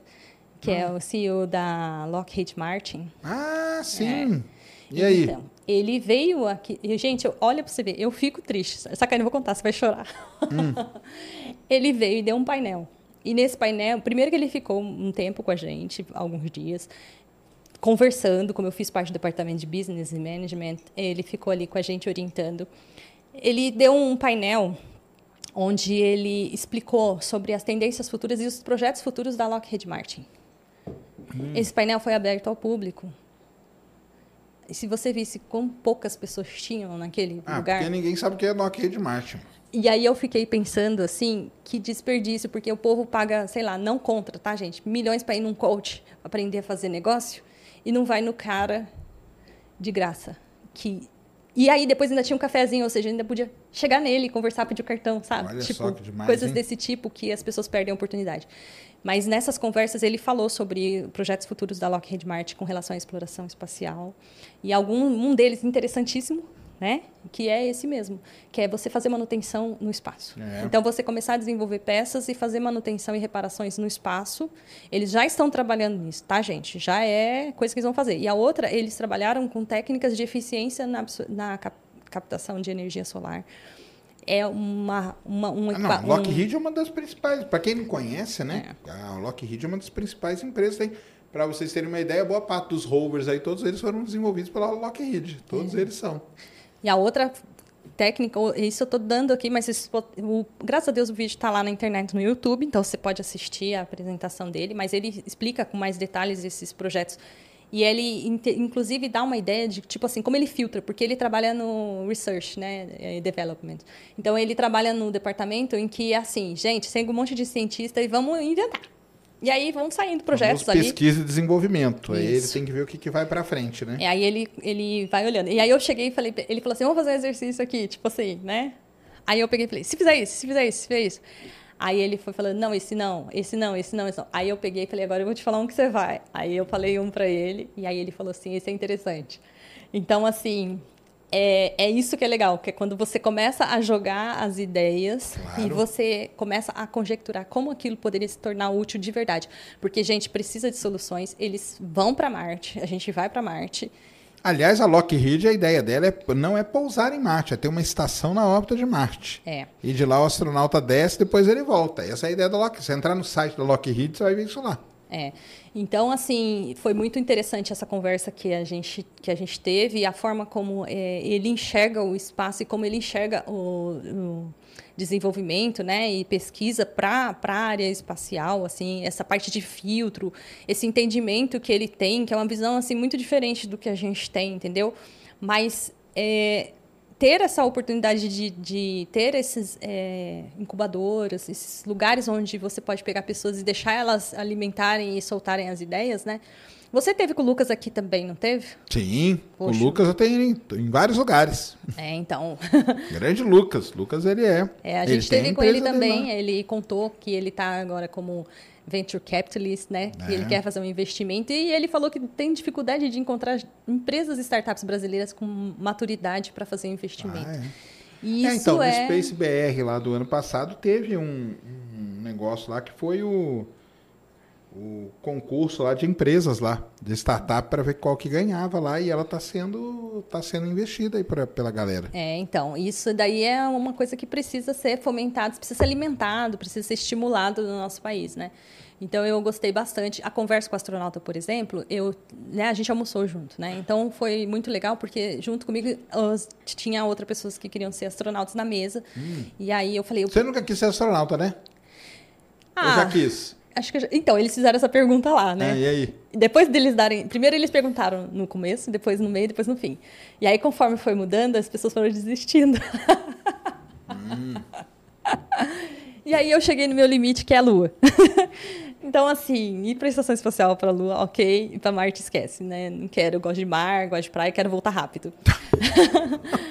mas, mas eu achei, assim, bem interessante que ele falou assim, é, primeiro, existe a limitação do país, existe. Você não pode chegar assim, brasileiro, e você é astronauta da NASA, que você não vai ser astronauta. Não pode, isso eu já falei pra galera. Então, assim, Canadá leva o canadense, pode até ir com a NASA, mas é a, o- a Agência Espacial Canadense fazendo Mas isso. as empresas privadas, então como? Não, aí. É, mas né? não é astronauta. É, quer dizer, é astronauta, mas não, é mas da astronauta. Axon, o cara tá ficando lá, eles Então, são mas daí, mas daí, ele, primeiro que tem a escola de astronautas, né? Você tem um, um grupo de pessoas que aprendem que nem o, o aquele menino do Brasil que esqueci, que está estudando, O Rodrigo, que está estudando para ser astronauta. aquele que tá lá nos Estados Unidos, o É. Rodrigo Carvalho, não é? É, então você assim? tem pessoas que Eu conversei com ele na Campus Party. Então, você tem pessoas que estão estudando para ser astronautas privados. Mas se você quer ser um astronauta nos moldes que a gente tem hoje, Ah, não, como foi é- o Marcos Pontes, Mas, é, então, mas aí que- vai ser. Mas eu acho que o futuro é ser os privados. É, Porque talvez. o da Axon, os da Axon já não estão lá? Eles Então. são considerados astronautas. São Esses por- meninos que estão agora, tipo aquele Marcos Vande lá da Suécia. Então, mas eu tô dizendo no molde das pessoas que estão, que são assim, como os astronautas é, de missões, assim, como o Marcos Pontes foi, ou como esses de Hum. Mas agências. é que tá, Marco, eu vou encontrar com o Marcos Pontes segunda-feira. Marcos Pontes ele é considerado astronauta? Ele é considerado astronauta. E ele é muito respeitado pelos não, outros eu astronautas. sei, mas é porque. Quanto tempo ele ficou na estação? Foi Uma semana, poucos né? dias. Mas o lance é o- a formação que ele teve habilita a tomar decisões e ter Sim. coisas dentro da estação especial que uma outra pessoa Tá. não tem. É diferente, você tá entendendo? O nível de conhecimento que ele, que ele tem da infraestrutura, de tudo, é muito maior. Mas essa é uma discussão que existe hoje, porque o pessoal considera aqueles caras da Virgin Galactic astronauta. Então, é, passou, Passou de a 100 linha de karma, falou- é passou- astronauta. E que é a linha de karma nem- americana ainda. Americana, porque Que tem é mais baixa. pra você ver. Que eles já dão um migué ali. Então, Pra colocar o homem no, no espaço, eles deram um miguezinho. então, pra ser astronauta assim, tá de boa, eu topo. É Então. que- e que nem a, porque a você Proctor... ganha um negocinho, né? E Então, que nem a um Proctor, negocinho. eu acho legal. Mas eh, também porque daqui a pouco, né, vai, eu espero que todo mundo possa ir com mais facilidade para o espaço. Mas isso não significa que é, o que acontece é que com o tempo a gente descobre que se você for numa missão onde você tenha um propósito grande de ficar lá para fazer algum projeto, desenvolver cientificamente um projeto, tecnicamente algum projeto, isso envolve você doar muito do seu próprio corpo, né? Ah, sim, Porque- com certeza. E aí, nesse sentido, muitas pessoas. eh, Você pensa, você está disposto a, por exemplo, correr o risco de passar pelo que o Marcos Pontes passa hoje, por conta da exposição que ele teve, né? Então, assim, o que você passa no espaço, é, segundo o Bob Trisky, que daí todo mundo. Foi muito engraçado porque ele perguntou assim: vocês iriam na missão? Aí uma parte sim, todo mundo sim. Aí depois no meio, não. Aí depois aí ele pegou e falou assim: se eu tivesse que falar para vocês, Lua, Marte, estação espacial, só uma voltinha no espaço. Mas o Bob, ele é de qual missão? Ah, eu, o- Ele, ele, foi, ele foi na época do quê? Do... em Ele voou no quê? No- nos ônibus espaciais? Nos ônibus No espaciais, espacial, né? isso. Tá. E aí ele, ele, ele falou para mim, assim- ele falou assim, aí as pessoas falaram assim, ah, não, é, seria, a gente queria ir até aqui. Ele falou que, gente, eu fiquei chocada com a pouca gente que aceitaria ir para Marte. Aí eu falei assim, como assim, chocada porque pouca gente olhou e falou assim, pouca gente demais. Todo mundo devia estar querendo ir para Marte. Eu deveria, eu quero ir para Marte. Mas aí é o que eu falo que o pessoal não entende. Se, se você ainda volta uma geração, da geração do pessoal da missão Apolo, eles eram mais loucos ainda. É. Mais louco ainda. Eu já vi duas palestras do Buzz Aldrin que ele fala que deram um papel para ele que era 95% de chance de E morrer. é isso mesmo. Ele assinou. E aí o pessoal pergunta para ele se ele assinaria. Ele falou: assinaria. de novo." Assinaria. Eles têm um outro. Eles né? têm uma outra mentalidade. Esses caras eram radicais. A galera do ônibus espacial, que é o Bob e tal, mas eles também já tinham essa outra Ele mentalidade. tem, é. E aí o pessoal vai ficando mais Nutella, Vai. não vai? Eles eram muito raiz aí, vai ficando mais Nutella agora. Então, eu, eu não iria, né? Mas eu não iria de jeito nenhum mesmo, nem que fosse pro. Nem na Virgin Galactic eu iria. Você iria na Virgin? Eu iria. É? Eu iria, É. Só, só me chamar que eu vou. Eu não iria nem na eu, Virgin. eu iria mesmo que corresse o risco de comprometer a minha Eu saúde. sou aquele cara lá, eu sou o cara lá do da missão Inspiration 4. Você lembra do cara? Não. Foi Inspiration 4, sabe qual que foi, né? Não, não Não, sei, sabe? não. O, aquele bilionário americano, Jared Isaacson. Ah, que trocou por outra pessoa? Ele comprou isso. Ah. Ele deu para um cara, o cara pegou e deu para o outro. O outro passou, ele ficou quatro dias passando mal dentro do espaço. Quatro dias passando mal. Você olhava a cara dele e falava, cara, esse cara, ele, o que, que ele tá é. fazendo aí, meu? Eu ia ser esse, que ia ganhar, ia dar para alguém. Você se vira, cara. Se você quiser ir, vai lá. É, não, eu iria porque eu, eu tenho esse ímpeto muito Você grande. tem, Até né? mesmo para Marte eu fico pensando assim. ah, só que aí eu lembro que, tipo assim, aí tem outra coisa. Ir para Marte hoje não. Estamos longe disso. E aí entra a coisa mais inspiradora que eu escutei, que foi do Jamie Lewis, que era o diretor da, da escola, da- desse programa da SSP 24 numa conversa que a gente teve no último dia, né? E aí é, eu perguntei para ele assim sobre o futuro, sobre o que, que ele planejava fazer, né? E, e aí ele pegou e falou assim para mim assim, Cláudia, minha esposa é aposentada, minha mãe, e, tipo assim, eu tô num ponto em que tipo já aposentei, ele foi diretor da NASA, ele trabalhou em várias coisas importantes. Ele falou, eu poderia aposentar agora. Mas é, eu paro e penso na exploração espacial e eu penso, por exemplo, em quando o homem chegou na Lua pela primeira vez e como isso foi legal. E eu vi isso. E aí ele falou assim: e agora eu sei que a gente vai voltar, mas isso para mim é uma coisa que eu já vi. Ele falou assim: e o que eu quero ver é o negócio homem novo. chegar em Marte. E aí ele Entendi. falou assim: e eu sei que eu tenho conhecimento e hoje eu tenho condições, talvez eu não vou conseguir, mas eu quero assistir isso. Ele falou assim: como eu quero assistir isso, eu tenho uma idade já, né? Eu quero fazer todo o possível da pra- minha vida para que isso se torne viável. né? Então, eu vou eh, ser venture capitalist, você eh, vou procurar com todas as minhas forças empresas nos Estados Unidos que resolvam os problemas que a gente tem hoje que limita o, o nosso país de chegar em Marte. Então, essa forma de enxergar um, um ímpeto pessoal de conquista, tipo assim, que transcende ele mesmo, né? É assim, eu quero ver isso acontecer, eu quero fazer isso. E eu acho que isso é uma coisa que eu fiquei assim muito bonita, né, de pens- pensar. E eu pensei assim, como eu enxergava isso aqui, tipo assim, para mim, entendeu? Então, assim, eu quero ter um país que faça isso. Então, eu vou usar todas as minhas energias para que Todos isso aconteça. E eu acho que né? faltava isso aqui no Brasil um pouquinho. Ah, que não. alguém chegasse e falasse assim, eu quero pôr um rover na Lua. E aí essa pessoa falasse, eu vou buscar a empresa que for que vai pôr um rover na Lua. Eu vou fazer transformar o universo, mas eu vou fazer isso, entendeu? É porque eu já perdi a esperança. É que você ainda tem esperança, né? Eu já perdi há muito tempo. Eu não perdi, não, porque eu tenho, eu tenho visto energias novas chegando, sacane. Poxa vida. Ah, Inclusive, se você quer ser astronauta, eu vou dar uma dica do, do astronauta. Você quer ser astronauta? Você Vai é embora jovem. do Brasil. sacane. Não. Primeira coisa que eu. Mas diga lá. Se você quer ser Sacane, astronauta. Meu Deus. O que ele deu de conselho para os jovens que queriam ser astronautas, né? Então, a primeira coisa é que você não, não basta você ter conhecimento de uma área. Então, Ah, ele, por exemplo, é engenheiro mecânico, é formado. Depois ele fez medicina como mestrado. E depois ele se especializou em gestão administração e tal. Até acho que porque ele precisou, quando volta do espaço, gente, aí entra a parte psicológica, gente, é muita coisa. A parte psicológica de que será a vida de um astronauta depois que ele volta do espaço, porque é um vazio bem grande para muitos deles, porque você chegou no topo da sua carreira, você não vai voltar para o espaço algumas vezes, você não vai voltar para o espaço, você pode até estar conectado em algumas missões com o espaço, mas nunca mais vai E você ser chega igual relativamente antes. novo, né? É. E aí você tem que ressignificar a sua vida de alguma forma para que as missões continuem.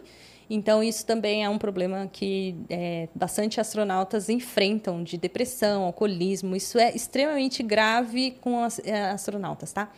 Então, é, Que a Foral Mankind trata disso também. aliás, você viu o que eu fiz? Review E, da claro. série. Eu via lá Ah. direto. E, mas ela trata disso aí. Vejam lá a Foral Mankind, que ela trata exatamente disso aí, como que mexe com o psicológico, né? Mexe. Do- do- do- E ele, e ele fala e ele fala isso, então, que se você quer ser astronauta, você é jovem, quer ser astronauta, você se especializa em áreas que tenham a ver com a- o espaço, né, engenharia, eh, sei lá, qualquer coisa voltada para o espaço, e depois vocês também tentem trabalhar com outras áreas que agregam valor a essa área. Porque você não vai fazer uma coisa só na estação espacial. Lá, a sua vida, a sobrevivência da estação depende de você. Então, se você não construir isso como, é, como uma alternativa para você estar tá lá dentro, você não vai ter valor dentro daquela missão. Então, para você ser astronauta, você tem que mostrar mais do que o normal. Tá? A outra coisa é a saúde física, porque você já vai ter uma degradação da saúde física por conta do, do espaço, então você precisa já ter. E assim, isso me levou a pensar no desrespeito das pessoas que falam que não acreditam em nada disso, sabe, Sacane? Porque é, no caso dele, por exemplo, ele foi enviado para fazer um estudo lá, uma das coisas que fazia, e ele precisava tirar pedaços da pele dele para fazer uma análise de como era a cicatrização e tal. Entendi. E ele fez isso por seis meses para resolver, para trazer tecnologias de que o cara solução. que fala que não foi vai usar, né? É, aí você fala. é assim. É uma falta de respeito muito grande com pessoas que doam a própria vida para fazer um trabalho desse tipo, né? Que movimenta, às vezes alimenta e sustenta a vida dela. E aí vem um ser humano abençoado de Deus que escuta alguém falando alguma coisa que não vai nem tentar saber. Que às vezes eu fico pensando, sacane, não sei se você pensa nisso. Eles desconfiam da viagem espacial Tipo assim, ah, não foi para a Lua, não, não existe, né? Sei lá, qualquer coisa parecida. Será que eles sabem como funciona um CI? Porque, para mim, o CI do celular é muito mais complicado do que mandar um homem para a Lua, gente. Você entender todos os, todo o trâmite do material dele trabalhar com polaridade, cargas e, e, fazer todas essas coisas ali e fazer funcionar e, tudo, e combinar tudo isso junto é muito mais complexo. Claro. Não, não, pessoal, mas é porque eu, eu não ligo mais, entendeu? É que você não, linda mas você liga, né? trouxe aquele menino aqui, ele que você converteu um terraplanista. Não, eu não. Ele, ele que se, que se autoconverteu vi. aí. É o, é o ex-terraplanista, grande Ei. Leandrão. Então, mas aí Eu é ex-terraplanista. esperança. Eu, você sabe que assistindo o programa com ele, eu senti esperança na humanidade? Sentiu? Eu senti. Tá aí. Porque eu, fiquei- eu fiquei pensando assim. é, talvez tenham pessoas que sejam inocentes como ele foi.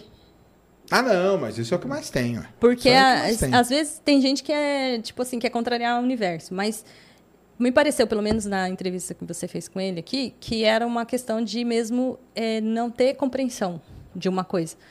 Mas o problema é que eles vêm atacar a gente sem abertura para a Ah, gente é. conversar, sem abertura para você responder essas questões e explicar melhor isso, né?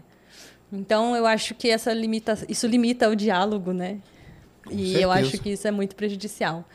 Mas olha, lá na, na Escola do Espaço, é, eu participei então do departamento de Business and, and Management e a gente teve que fazer um pitch de negócios. Ó, E submeter isso para ver. Sim. se a gente ganhava. E o meu pitch foi vencedor. Ah, é? Ó, que legal, parabéns aí, ó. Isso. E aí a gente teria direito, se a gente quisesse, né, nosso grupo, e é, usar um espaço de startup dentro da Escola do Espaço lá em Estrasburgo. E a gente ia ter direito a, sei lá, 5 mil euros para iniciar o projeto. Ah, olha só. Mas, é, tipo assim, um era da Índia, um era da... Não ia dar, né? Como que ia É, juntar toda aquela- essa galera é, lá, né? E então, assim, e também é um projeto que precisaria ter um pouco mais de maturidade, mas isso não é um problema, tá? Porque quem é um investidor, ele sabe disso. Ele sabe. E o que ele sentiu de mais valor dentro do nosso trabalho foi, segundo as palavras dele, que a gente construiu um plano de um modelo de negócios legal que envolvia uma solução tecnológica, né? Mas principal, ele disse, e isso aí fica como dica, que é o empreendedor, ele precisa quando você vai fazer um investimento, uma das coisas mais importantes é a harmonia da equipe. Então, quando ele percebe que tem uma equipe que está coesa no trabalho e mesmo que ainda não tenha uma maturidade ainda do trabalho, ele se sente mais Ele motivado a aí, né? apostar, porque ele sabe que eles vão lutar para encontrar soluções e que se eles precisarem se, remo se, se reinventar, eles vão passar pelo tal do vale da morte, né, dos negócios, mas eles vão tentar encontrar uma solução. Agora, quando não tem harmonia na equipe, quando o primeiro problema aparecer, um aponta para o outro e aí o negócio desanda. confusão, né? É isso mesmo. É. Bione, Bione falou aqui que devemos questionar tudo. Eu concordo com você, cara. Qual que é o problema dessas coisas de terra plana e tal que nós falamos aqui? Lá você não pode questionar, cara, porque ela é uma seita. E seitas, elas não aceitam o questionador. O questionador é o cara que vai trazer confusão.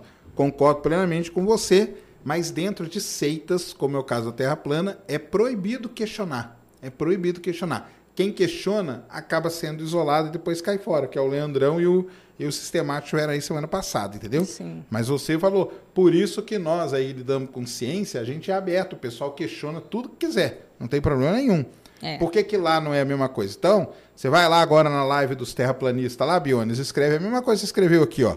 Tem que questionar tudo. Isso aí. Sim, questionar não é um problema, né? In- Claro. Inclusive, é o que a gente mais faz. Você está entendendo? E, inclusive, por exemplo, mesmo quando a gente encontra uma solução, a gente está sempre questionando. Gente, é, sabe o que é mais difícil? Para mim, eu tento colocar sempre mais ou menos assim, sabe? Que às vezes as pessoas falam. Eu falo assim, gente, a gente inventou um carro, sei lá, no passado, e a gente melhorou esse carro. E hoje a gente continua melhorando esse carro, a gente continua fazendo isso. E aí, para a gente fazer isso, a gente testa tudo de novo, a gente passa por todos os processos, a gente precisa de toda essa etapa, toda essa construção, e tudo isso vem de questionamento, porque se a gente se conformasse com uma coisa só, a gente ficasse, mas esse questionamento, ele faz andar para frente, porque ele vai buscar aquilo e encontrar a solução. Então, se você viu para mim, ah, Cláudia, olha, o sapato do astronauta que tá lá, a marquinha é diferente, nanana, Vai ver qual é o sapato e vai ver qual é a bota, se é a mesma coisa, ao invés de vir aqui e falar isso. Aí você vai Exatamente. entender que precisa calçar uma outra coisa para pisar lá, que da hora que entra muda a roupa, entendeu? Inclusive, é uma roupa desagradável pra caramba, que faz com que o quê? Que a gente atrase, por exemplo, uma missão que deveria acontecer agora para o final do ano, para o outro ano. Por quê? Porque a gente precisa melhorar o traje espacial. Ah, por quê? Então é mentira que ele não foi com aquela outra roupa. Ele foi com aquela outra roupa, mas era uma roupa desgraçada de ruim, difícil de andar, difícil de se man- manusear. E hoje a gente tem tecidos melhores, a gente tem tecnologias melhores, então a gente quer construir uma roupa melhor. Se você não acha que isso é bom, pega a sua luva e vai mexer no celular, entendeu? Aí você vai entender por que, que uma luva é melhor que a outra, porque não dá para você mexer com uma e com a outra é melhor. Aí você desenvolve uma luva que melhora. E só que você não desenvolve, você testa. Daí é, é isso, o espaço é, a mesma assim coisa. funciona. É exatamente Sabe, eu não isso. entendo por que é tão difícil entender isso. Se isso é aplicado na vida de todo mundo, na casa de vocês. Ah, mas eles entendem, que eles não querem Dá só sair dessa seita aí. É. Mas então foi isso. E o, então o seu trabalho seria aceito para ser desenvolvido como uma Seria. startup. É. E qual que é o nome? do. A gente colocou com All-in-One DB, que é A1DB que a gente fez, né? Que foi uma Entendi, jogadinha. foi Aí, uma- um DB, porque ela ia usar inteligência artificial. Ah, Era um- uma proposta de trabalhar com uma base de dados universal para criar aplicativos onde a gente ia conseguir encontrar soluções locais de fo- forma fácil. E aí a gente ia aplicar, é, usar essas bases de dados em nuvem. E a gente tinha a proposta de pensar isso também. Não tem isso ainda possível, mas é, como depois um dia usar isso com um computador quântico, que está muito distante. Mas antes de chegar no computador quântico, a gente estruturou toda essa ideia antes aqui numa etapa. A gente estudou empresas que fazem ou tra- trabalham com abordagens semelhantes Sim. e também mostrou as propostas do que a gente acreditava que seriam soluções melhores do que as deles e também a visão, porque o que, que acontece é que tipo assim a gente está aqui no Brasil, a gente eu particularmente a gente tem hoje, né? Se você abrir aplicativos de sensoriamento remoto de clima, por exemplo, sei lá, você tem o Space Weather, você tem o do próprio é, onde você vê lá é, previsão do tempo, você vê uma, uma outra coisa, uma informação aqui. Mas você já viu o Wind? O aplicativo? Que é, sei lá, suíço, se não me engano. É, é, da, é da Europa. Ele é maravilhoso. Ele junta todas as informações, ele pega dados de todos os satélites, ele mostra muito mais informação de uma forma muito mais completa. Então, o usuário que sou eu, que quero ir para a praia, às vezes as pessoas mandam assim, Cláudia, vai chover hoje. Porque eu trabalho no INPE e acho que eu trabalho em meteorologia. Ah, é? Não, pessoal acha... É. Aí, aí tem, você tem que responder. Vai chover, vai chover satélite. Aí eu abro, geralmente eu abro esse aplicativo, mas daí é óbvio, né? Que, por exemplo, eu já, como eu fui estudei relâmpagos, né?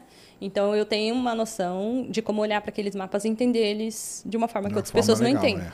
Mas ter a informação ali é importante. Então, por exemplo, a gente não tem isso brasileiro. Da mesma forma, com a mesma eficiência, do mesmo bom jeito. Mas no nosso caso, o nosso aplicativo, ele seria para uma empresa ou indústria que quer ou quer usar a informação que hoje a gente tem de satélite, que às vezes é nichada, que às vezes é usada só para um tipo de serviço, e ela ia casar com informações de solo. Então, eu não ia usar, por exemplo, só dados de satélite, eu ia casar dados de satélite com dados de solo para mostrar as, soluções de, dentro de, de, pequenos grupos de. Por exemplo, é, o, o indiano lá na Índia, eles têm muito problema de deslizamento de terra. Claro. É. Então, como você usar satélites para poder detectar pequenas variações no solo, com dados de solo e também com dados de monitoramento de terreno. É então, é pegar, pra, né? pra pegar a quantidade de mais dados ali, características, e com aquilo você. Aliás, a Índia, o- os caras lá respeitam muito porque eles sabem que o setor espacial salvou eles de duas coisas. É. Uma foi da fome, Sim. Porque eles conseguiram fazer uma agricultura de precisão e plantar as coisas direitinho e tal. E uma foi de sede, porque estava um problema seríssimo de água potável. Sim. E graças aos satélites que eles conseguiram descobrir aonde estava a água potável. Então, tanto que na, na Índia é matéria obrigatória para a criançada Sim. exploração espacial. Eu espero que isso seja um dia no Brasil também. Mas aí a gente É, precisa capacitar você- os professores primeiro, né? Você está muito esperançosa, Cláudia. Sacane. Eu não. Sinto olha, vou, vou ser sincero com vocês. Eu, o Sacane tá falando isso aqui pra mim, mas ele é esperançoso. Eu não sou, não. É, porque Zero se ele não esperança. fosse, ele não tava com canal de divulgação Não, científica, eu gente. faço você acha eu- que. Sacane, eu sinto muito, mas você. Não, não adianta. Se você não fizer esse trabalho que você faz, você sabe que chega É, o longe. Iberê, o Iberê fala isso pra mim. O Iberê então fala assim, é, como supera, assim, cara? Como que você pode falar isso É, tal? ele é um esperançoso falo, cara, eu não tenho enrustido. esperança não, cara. Eu É um esperançoso enrustido, gente. O pessoal sabe, vai lá e pergunta as coisas pra mim, a primeira coisa que eu falo é, cara, vai embora, entendeu? E aí a gente conversa. Mas é, Ah. ficar aqui não dá não. É, mas essas experiências, então, elas foram muito legais, né? E essa parte, então, que envolve eh, medicina, isso foi uma outra coisa boa, tá? Então, por exemplo, durante a SSP, como vieram pessoas de fora, também tiveram brasileiros que participaram como parte do staff para ajudar, né? Como parte da equipe de organização. Então, a gente teve médicos que tiveram ali para dar suporte, né? Porque, juro para você, Sacane, todas as pragas aconteceram nesse negócio. É, no primeiro dia apareceu alguém com catapora.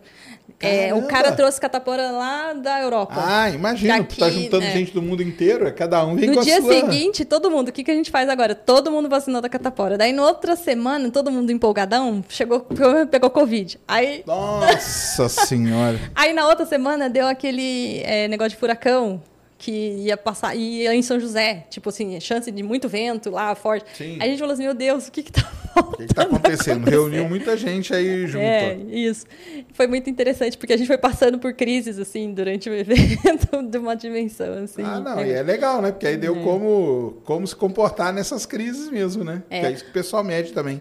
É, mas isso abriu, por exemplo, para uma doutora que trabalha aqui, a Adriane Dávila, acho que se não me engano, é a iniciativa de propor, dentro de uma universidade é, particular aqui, criar a disciplina de medicina espacial. Então, olha que legal, a gente não tem isso no Brasil e a gente vai ter, então, isso aqui, se Deus quiser, se ela conseguir implementar isso. É um estudo, ou começar a trazer essa abordagem para o Brasil, de ter médicos que também trabalham e estudam medicina do espaço. E isso, para mim, é um ganho enorme da Escola do Espaço no Brasil. Você abrir a mentalidade é, da nossa universidade para se renovar. Eu acho, por exemplo, que toda universidade, inclusive, o, tem um curso no INPE que está se reestruturando, que é o curso da DEB, que a gente não vai falar sobre isso, mas é, que a ideia é que, e é uma proposta que eu sempre estou conversando com o pessoal lá, que todo é, aluno de mestrado e doutorado, eu sei que é um pé no saco, você já está fazendo um monte de matéria, mas tem que ter uma visão empreendedora.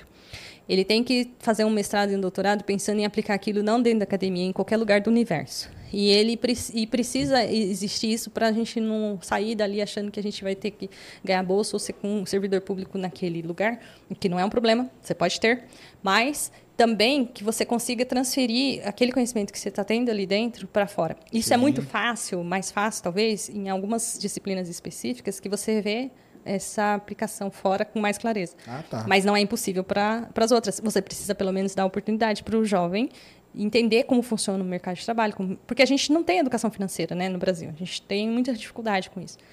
Então, ele começar a ver isso já ajudaria é, aqui ele, por exemplo, está lá já estudando e pensando, poxa, será que isso é aplicável? Será que eu posso fazer um aplicativo? Será que eu posso fazer alguma coisa que resolve o problema do mundo, sei lá, de alguma forma? Ah, não, mas isso aí consegue sim, ó. É. Consegue. Então, são essas. Mas legal. Não, legal demais. É uma baita experiência, né? Foi. Uma baita experiência. Muito E você vai lá para Houston? Eu quero ir. então, como aluna não mais, né? Porque agora eu não sou mais ah, só participante. pode ser aluno uma vez, né? É, já me formei, vamos dizer assim. Ah, legal, É. legal. Tem isso aí. É, mas Mas, como- você tá como, tipo, embaixador aí, né? É, então, o que acontece é que, é, sim, é, por exemplo, quando a gente chegou no final do ano, eles falaram: vocês querem abrir para vocês serem lectures? Tem alguma, algum tema que vocês Entendi. acreditam ser. É, Ensinar lá galera. ensinar ou desenvolver assim que não é só departamentos que a gente tinha, mas a gente também tinha algumas aulas específicas, por exemplo, que foi o que o Emílio do Blablalogia e a Camila deram pra gente lá, que foi um tema específico, no caso deles, de divulgação, Uhum. né?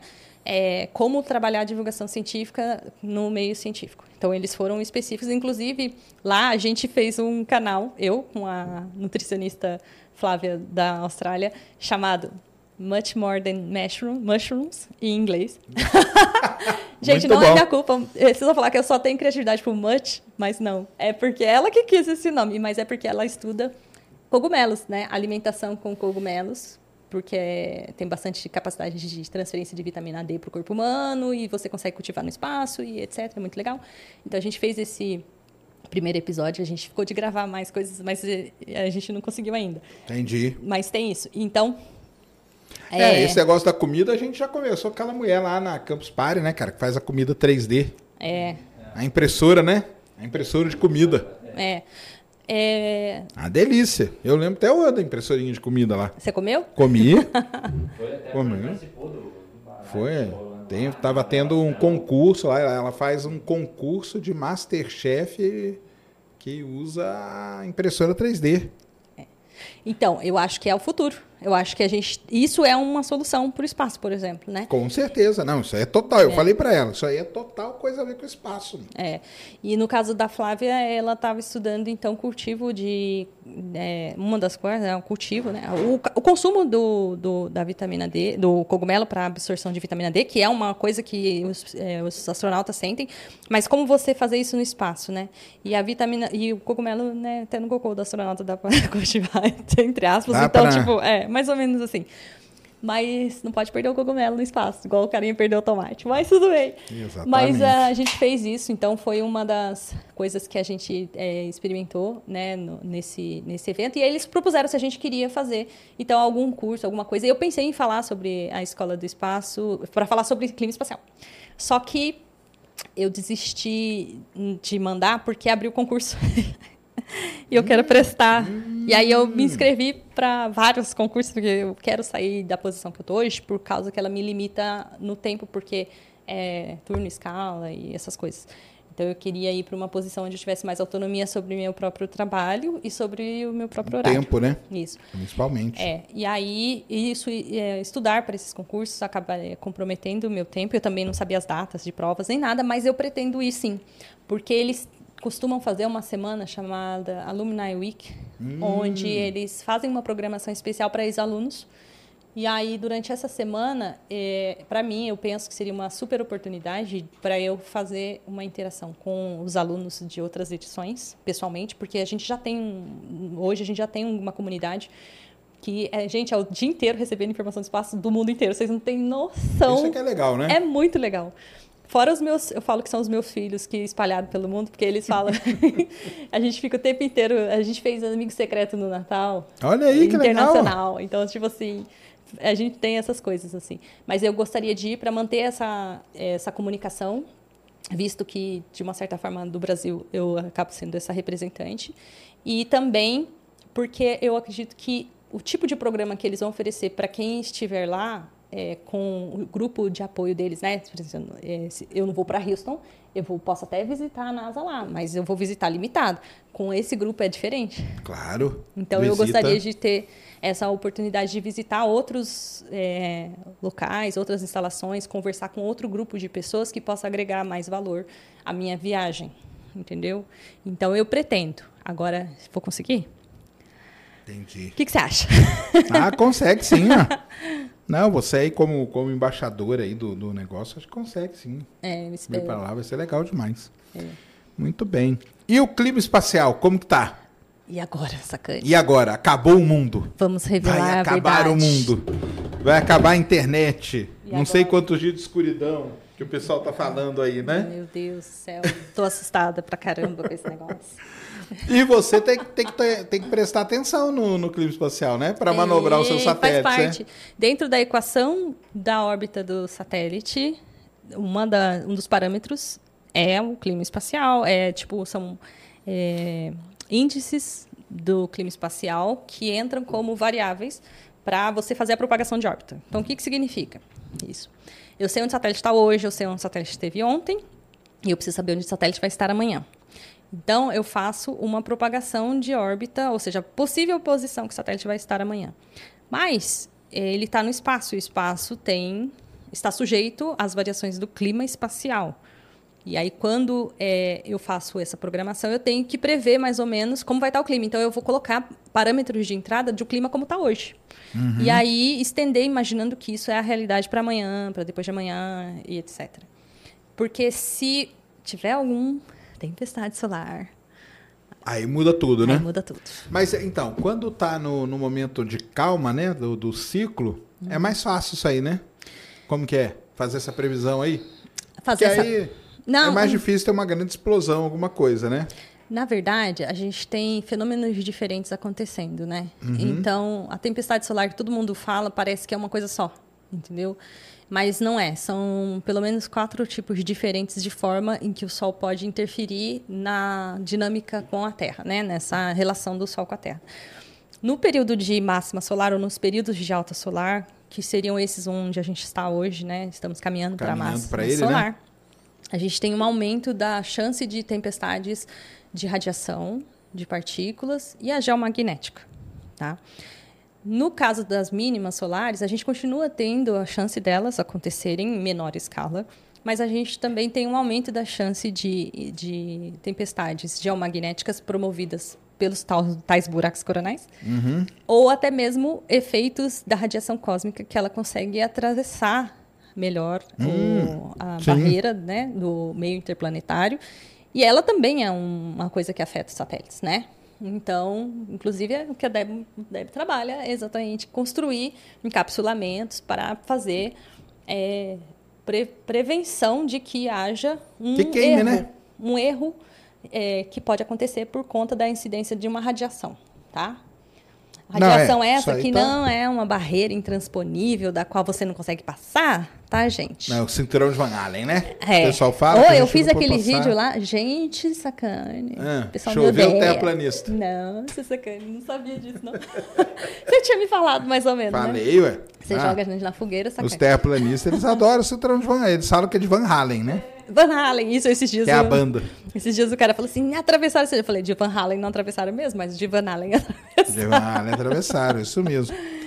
Então, e aí, hoje mesmo, me mandaram um vídeo lá que o pessoal lá na Inglaterra tá desesperado, pe- pediram para comprar pilhas, já viu isso aí? Nossa senhora. É, de onde que eles tiraram Vai isso? comprar pilha, vai comprar comida e tudo, armazena tudo em casa, porque a qualquer momento pode dar um, um negócio aí e acabar. O que eu explico pro pessoal aqui, ó, e a Cláudia vai me corrigir aqui.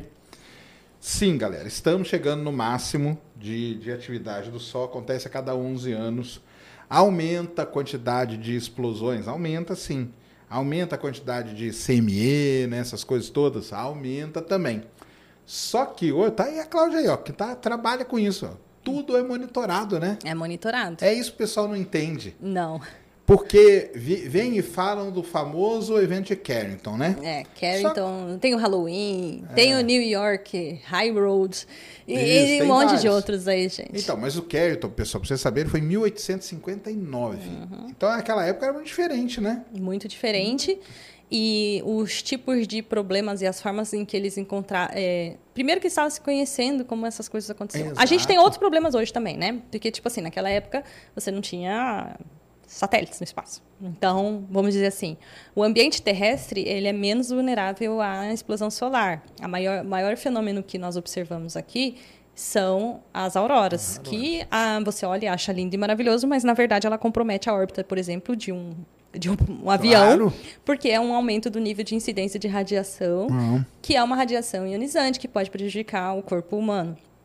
Tá? Isso mesmo. E no, no caso do Brasil, a gente tem ali a anomalia, A anomalia magnética do Atlântico Sul, né? que eu participei de um experimento, sacane, sabe? Ah, é? Qual? É, participei. É, a- o grupo lá do, do ITA, tem um grupo do ITA, é, uma Universidade de Santa Catarina de Pelotas, se não me engano, eles fizeram, eles estão com um projeto chamado ERISA, que é um projeto que tem braços, e eu participei do braço que é o ERICA. O ERISA, então, ele estuda é, construir um banco de dados de componentes que podem ser usados e menos sensíveis à radiação. Então, eles estudam isso por quê? Porque, como, como eles estão dentro do. sobre a, a- guarda-chuva da defesa, eles têm que imaginar que, por exemplo, se a gente tiver um risco de. Guerra nuclear, qualquer coisa desse tipo, quem vai para lá é o piloto. E ele precisa estar com condições de estar so- fazendo ou prestando assistência em caso de incidência de radiação. Então, então eles foi dessa forma que eles conseguiram amparar o projeto deles para então construir técnicas e soluções para para se proteger nesse contexto. E um dos braços é tá, e como que funciona o corpo humano com, com relação a essa exposição? Então, o Érica, ele fez o quê? Ele é um projeto abrangente, tem vários braços. O que eu participei foi o seguinte: eu doei meu corpinho para viajar por quatro horas embaixo da anomalia magnética do Atlântico. Ah, é? pra ver como que. Isso. E aí? Eles fizeram. Afetou mesmo? Então, eles fizeram uma coleta de, de DNA, de sangue, para poder fazer uma amostra do meu DNA antes. E aí, depois das quatro horas de voo, aí eles coletaram de novo para ver aí? isso. Não tem resultado ainda, é? tá em Ah, análise. tá. Porque eu fiz agora, foi agora no É, final mas de dezembro. eu, por exemplo, eu como geofísico, eu sofri muito com essa anomalia aí. A gente sofre muito. Sofre. A gente vai fazer, vai coletar dado aí, a gente existe um fator, mas é isso que o pessoal não entende. É. Primeiro, a gente sabe que tem o negócio. Eles acham que ninguém sabe que tem, que é um negócio do nada. A gente sabe que tem e, por exemplo, para anomalia existem fatores de correções que se aplica. Sim. Então a gente faz trabalho de magnetometria, por exemplo, que é um trabalho muito famoso na geofísica para achar água. Aqui é complicado, porque por conta da anomalia a variação é muito grande e tal, mas a gente tem como corrigir isso. Então não é problema nenhum, tá? Não é problema nenhum. Inclusive, ontem até foi um vídeo no canal que eu fiz um- uma conversa com o doutor eh, Samuel Sávio, que é um pesquisador cubano que trabalha lá com a gente no INPE, que ele trabalha com as bolhas ionosféricas, né? Então, Hum. é isso. E aí ele estava explicando exatamente o problema do Brasil, né? Da localização do Brasil, por causa da forma como a crista ionosférica aparece aqui Sim. sobre a nossa região e ela forma eh, bolhas e irregularidades ionosféricas que atrapalham eh, a propagação de, de ondas, né? De, de emissões de rádio, Aí dá ou blackout, assim, que né? dá blackout Dá no blackout GPS, de por rádio e exemplo. tudo mais. É. E aí, é, então, e e isso daí é intensificado ou não por eventos clima, do clima espacial e climáticos também, né? Ele explica no vídeo, vocês vão lá no canal e assistem. Mas o mais interessante com relação à à- à anomalia magnética, então foi isso, foi que o quê? Aí eu voei lá e a gente vai ver então o resultado. Porque esse projeto, Érica, ele quer analisar esse impacto. Então, não foi só eu, foram algumas pessoas, dois dias diferentes, inclusive a tripulação, porque hoje a gente não tem legislação com relação a isso na aviação. Imagina que nossos pilotos estão voando debaixo da anomalia magnética, recebendo incidência de radiação e. Mas você acha que vai dar muita diferença? Olha, é, saiu um estudo de. um- Esqueci de um lugar, porque minha memória é terrível. Que fala que não. É, né? É. Só que a gente vai mostrar então o resultado que a gente tiver. Vamos ver. Porque, hum, ainda que não tenha, tem que existir alguma legislação com relação à me- à medição. Tipo assim, deveria existir um equipamento que fizesse essa medida para Ah, você e dá-se um alerta, né? Alguma coisa, é, né? Então, assim, por- porque, tipo assim, é, afetar os equipamentos a gente já sabe que afeta. Tanto que até o seu Mel ele cita no vídeo que teve uma empresa que veio tentar fazer algum tipo de radar para aviação e ela falou: no Brasil não dá. tipo, que é o que você está falando. Tá tudo muito bagunçado esses sinais. Não é, não é o Brasil, tá, gente? Apesar de ser Sim, claro. Mas é por causa da anomalia, isso complica um pouquinho. Mas o, o lance é que, tipo, a gente precisa saber, porque a gente está aqui embaixo. E ninguém Mas vai vir hoje- estudar mas a- anomalia Hoje aqui. a gente já faz equipamentos que suportam, né? Determinados níveis. De radiação e tudo. Mas acontece que a gente tem tempestade, entendeu? Sim. E a, e a tempestade, ela pode variar em intensidade, dependendo da intensidade, isso vai pode ou não afetar né, aquele sistema que está ali. E o efeito cascata da tempestade também, né, que altera a própria atmosfera mais baixa, entendeu? Então, por exemplo, o comprometimento do, do ozônio, o comprometimento de outras Sim, coisas não. Aí mais dá baixas. né? das outros problemas, né? Então a gente e também da comunicação, como é o caso dessa, por exemplo, bolhas, né? Então, por exemplo, é a região aqui. Não adianta você ir nos Estados Unidos, eles não vão estudar isso a princípio lá, É. porque para eles não importa.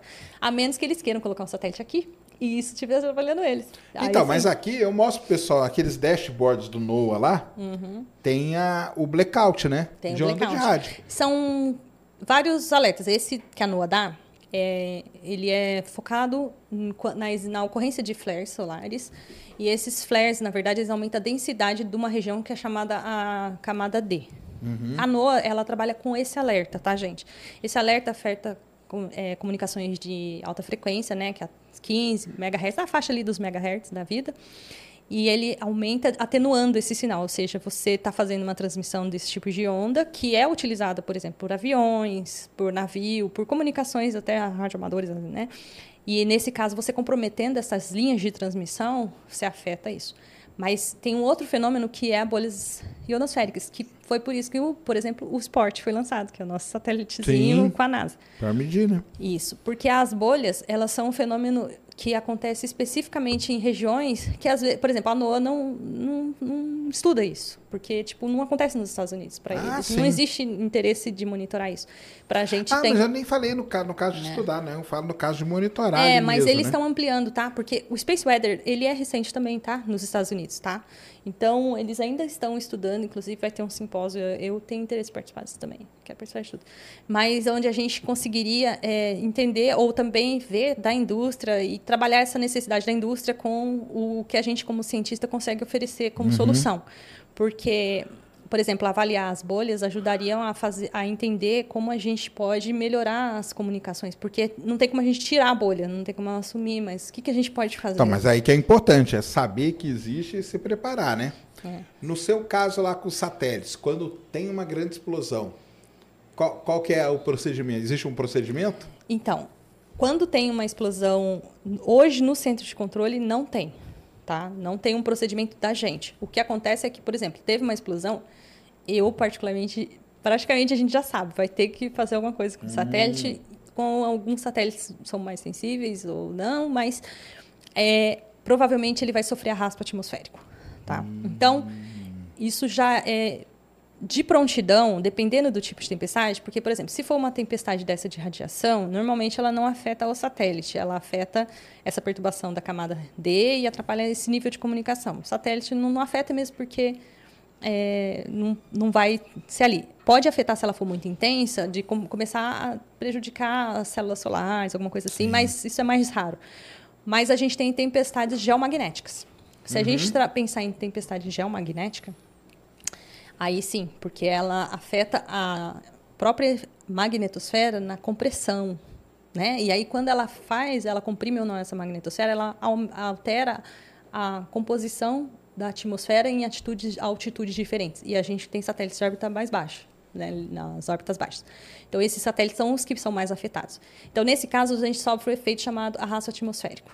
Ah, esse que é o efeito, então. É, o arrasto atmosférico. Mas danificar o satélite não chega. O outro problema que pode acontecer são as tempestades de partículas. E essas daí, Ah, sim. Quando elas batem ali, que é o negócio. Isso, porque elas é, pro- promovem uma eletrificação, né, pode é, promover uma eletrificação na carcaça, distorção da própria célula solar, é, do- do- das câmeras na hora de fazer imageamento, ou o tal do single é, error event, que é ela penetrar na blindagem do satélite e ela afetar o estado de um componente lá dentro, e aí aquele satélite passar a emitir um sinal, um erro, Ah, tá. e aí você pode perder uma função do satélite, por exemplo. É. Entendi. Isso. E, por exemplo, eu peguei que situações que eu já peguei que diz respeito a isso. Uma vez a gente estava trabalhando de noite e aí a gente estava rastreando os cibers e de repente os cibers começou a dar tipo uma coisa muito aleatória e tipo não tinha sentido nenhum, entendeu? E aí a gente. Aí você falou, pronto, descobrimos alienígenas estão comunicando com a gente. Estão invadindo a Terra. Estão e aí eu falei assim, gente, meu Deus, o que, que a gente faz, né? Paramos assim, o que, que a gente faz? E aí eu tava eu e o Paulo, que trabalhávamos de noite, a gente pegava o manual, pegava as coisas, a gente não encontrava sentido nenhum, a gente olhava as telemetrias e falava assim, gente, não tem sentido nenhum. Aí a gente pegou e falou, vamos ter que ligar para os especialistas. Aí a gente ligou, foi todos lá. Aí chegaram lá e eles começaram, abriram lá, né, aquele esquema elétrico e tal, e começaram a olhar, e aí a gente foi mapeando, eles foram mapeando, e aí eles chegaram num componente. Esse tipo de erro só seria possível se esse componente tivesse sido afetado. ah, olha só. Isso. Só que a gente não tinha mais visibilidade de satélite, então a gente não podia fazer correção naquele momento, né? E aí a gente ligou para a China e explicou, e aí a China fez o quê? Ela resetou, né, o circuito que envolvia aquele componente, porque daí ele voltaria ao estado normal. E ele era um componente que não tinha como trabalhar redundância nele. Porque geral- geralmente satélite tem redundância. Então, se falha Claro. uma coisa, ele comuta para outra. Mas esse componente em específico, não. E aí eles fizeram isso e voltou como se nada tivesse acontecido. Então, esse é um possível problema causado por eh, partículas que podem penetrar na blindagem. E isso, normalmente, são causados por tempestades É. solares. Porque aí, para explicar pro pessoal também, é coisa eletrônica, né? O que eu falo pro pessoal é o seguinte: seu computador tá aí na sua casa, quietinho, em cima da mesa, tem dia que não dá pau? É. Imagina o negócio tá no espaço, né? Assim, que E tem ainda tomando uma rajada aí de, de, de vento solar violenta, né? Quando, quando acontece uma É. explosão, né? Isso. Então esse é o maior risco que, que pode acontecer. E aí o pessoal e tem um outro, né, que é, por exemplo, com essa perturbação do campo magnético, né, do campo geomagnético ali, ele pode induzir correntes em solo. Então essas correntes induzidas em solo que são as que causaram problemas lá em 1859, nas últimas tempestades, porque linhas de transmissão muito grandes são sensíveis a campo magnético pequeno, pequenas oscilações. Quando elas Claro. oscilam, induram, induzem corrente, essas correntes podem afetar ali. Ela não deveria estar aquela corrente ali, que nem o raio ali, né? Não deveria estar ali.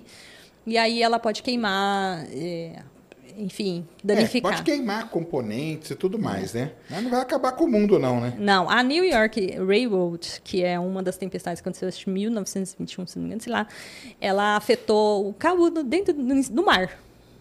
Entendeu? Então, é tipo assim, eu acho que é nesse sentido que as pessoas às vezes ficam preocupadas, porque oleodutos que são muito compridos e que são sensíveis à variação de campo geomagnético, ou até linhas de transmissão muito compridas que são sensíveis à indução de corrente, esses são os mais sensíveis. Mas, porém, entretanto, todavia, sabemos disso há muito tempo. É esse que é o negócio. Passamos por ciclos solares, mais Mas de uma coisa que eu 120 falo, não sei se você solares. concorda comigo, esse ciclo de agora... Talvez... Ele é fraquinho. Hã? Ele é fraquinho. Então, eu já mostrei pro pessoal que ele é muito mais fraco Muito do mais que outros que fraco. teve.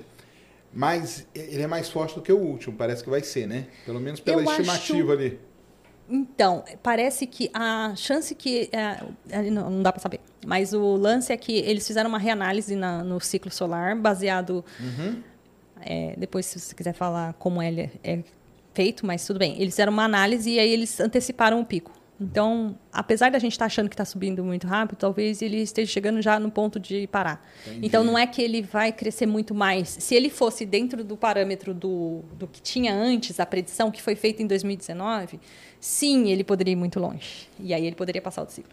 Mas pelos dados propagados que eles fizeram baseado nos dados mais recentes, que eles né, agora estão colocando dados recentes, o pico deve acontecer até outubro deste ano. Então, se for nessa tendência, ele vai ser mais baixo, Tá certo. entendeu? Então é, É, como se ao invés de mostro. você deixar ele subir, ele vai ir menos e já começar a descer. Quando eu mostro pro pessoal aqui, eu, a gente mostra e vê que teve os outros anos que era muito mais forte. Mas esse ano, para mim, tem uma coisa especial, que é isso aí que a gente tá sofrendo, que é o lance de ter rede... Duas coisas, né? Primeiro é o lance de ter rede social pra caramba. No último ciclo não tinha tanto assim. É. Né? Há 11 anos atrás era outro mundo. É. Hoje já é diferente. Então isso é uma coisa.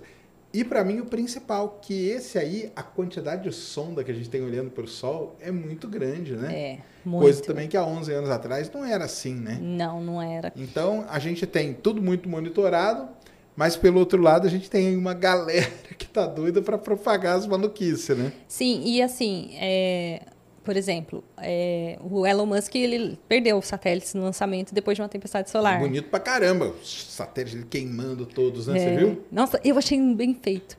Ah, bem feito, Elon Musk. Não, mal. Ah, tipo assim, gente, não é que eu não gosto do Elon Musk. Eu gosto do Elon Musk. Eu acho muito legal ter pessoas que são Claro. visionárias e querem ir para frente, entendeu? É, Então, mas... não era pra ter lançado, né? Mas não, não, era é teimosia. Ah. Primeiro que ele lançou mais. é, ele tinha o projeto de colocar satélites mais baixos para ele economizar combustível. Desgracento. E a outra coisa é que, tipo assim, é, ele recebeu o alerta. Entendeu? Uhum. De que estava tendo uma tempestade. Só que ele falou assim: ah, uma tempestade só vai passar, mandou. Só que ele deu azar. Porque daí foi um azar mesmo. Porque era uma tempestade tipo canibal, que é uma atrás da outra. então, quando o satélite dele chegou, já estava vindo a segunda onda, e aí a, a segunda onda É derrubou. igual você na praia, né? Vem É. uma onda, na hora que você sai pra respirar, vem a outra em cima, né? É, e aí, mas ele mudou a estratégia dele, sabe? Não de aceitar os alertas, tá? Porque, apesar de pelo menos uh, dos raios ele aceita. É, mas ele, também nem ele, né? São É. os engenheiros lá dele que tem que aceitar, né? Eu É acho porque eu acho que ele aceitando. perder aquele monte de satélite valia mais pra ele do que tudo. Porque, na verdade, eu não entendo porque ele mandar numa época assim. Mas, ok. Ele mandou, aprendeu a lição, tanto que ele aprendeu que agora ele coloca em órbitas um pouquinho mais altas. Porque ele sabe que mais baixo é mais riscado ainda. Então, assim, você muda isso, por exemplo, é um aprendizado. Então, é, a gente vai aprendendo isso também. Então, quanto mais baixa a órbita que você colocar, mais risco de você precisar de fazer Fazer as é, movimentações. movimentação. E se a gente vai colocar um monte de CubeSat, a gente vai precisar pensar na estratégia de colocar thrusters para fazer correções de Sim, órbita. com certeza. Ou a gente vai também, é, a gente sabe, né, que CubeSat, essas coisas ficam ali e vai decair rápido, que nem foi o esporte, né? O Sim. esporte foi bonitinho. Eu achei, sabe o que eu achei interessante? Quando eu estava falando sobre tempestade solar, quando começou a bombar isso aí na internet no final do ano, eu falei assim, nossa, teve tanta G3, já teve G3 duas vezes nesse ano, e só agora que o pessoal resolveu falar de tempestade solar. Exatamente, então é. É. isso mesmo, né? Que aparece ali essas, as, as Gs, né? É, De, de forte, né? E aí o pessoal pega, mas isso aí é porque vem alguém que dá uma, um, alar, um alarmismo em cima do negócio que não é pra ter, né? É, e esse alarme ele veio em cima de uma pessoa que estava fazendo o trabalho dela, bem feito. Que foi um. um- eu não, não lembro o nome porque eu tenho problema de memória. Mas esse, esse pesquisador da, da Naval lá do, do, Do Observatório do- Naval? lá de, dos Estados Unidos, ele Ah. Queria mostrar para eles lá, né, que, ele, que eles precisavam investir nisso, ainda mais naval, porque você precisa ter um monitoramento do clima espacial, se você precisa de comunicações, por exemplo, que um dos erros que, que o Samuel fala lá, né, é de localizamento e geoposicionamento, que é comprometido pelo clima espacial. Se você tem problemas de transmissão de, de alta frequência, que são canais que são utilizados pela defesa, a gente precisa ter um investimento. Então, ele escreveu um projeto. Uhum. E ele descreve por quê.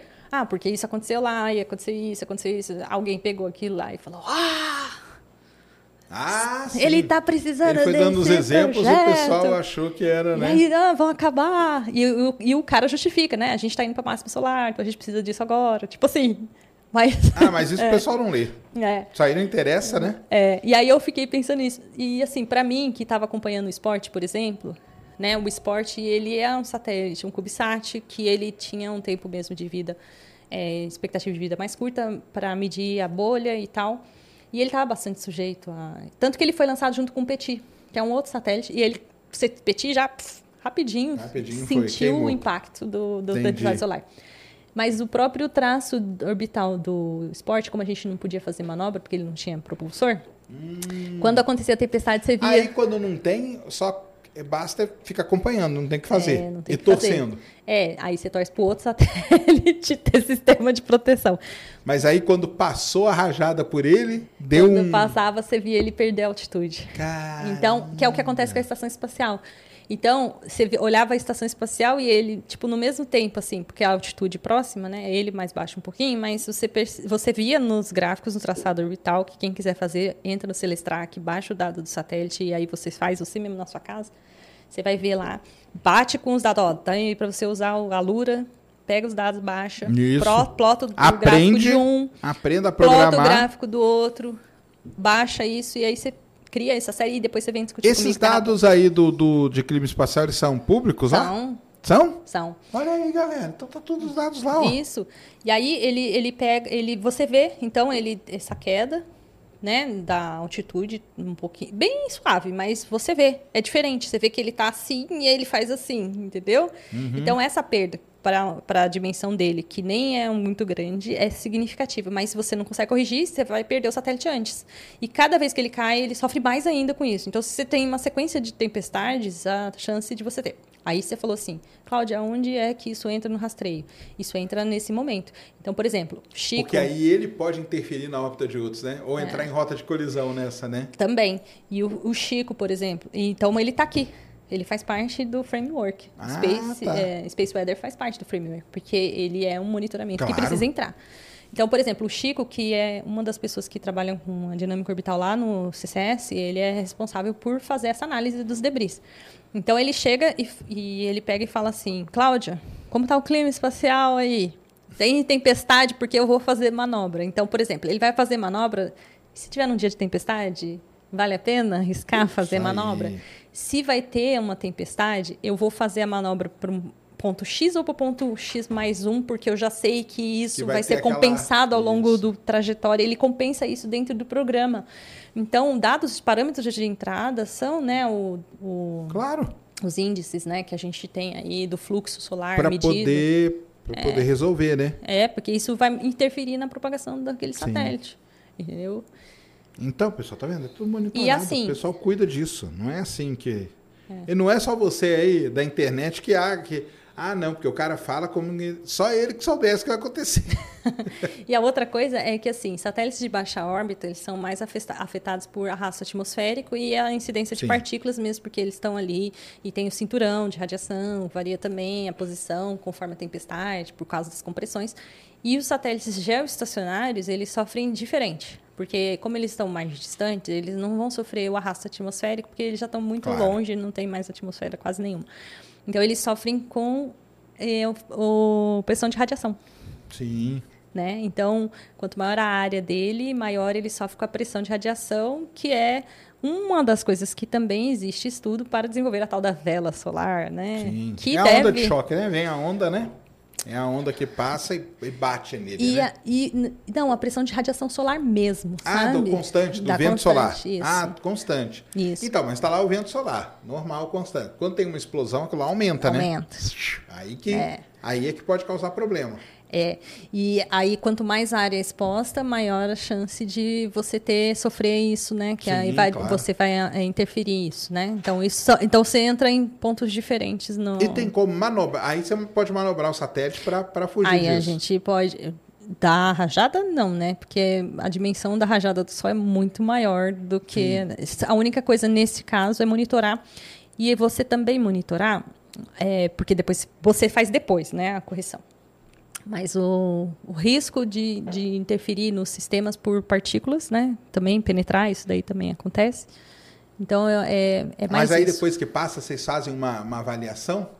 Então, de, de, dano, vamos supor assim? Infeliz... Ah, o que ficou danificado e tal, está funcionando tô, normal? Estou tentando implementar essa ideia na cabeça do pessoal, porque então, a gente fala de problemas, né?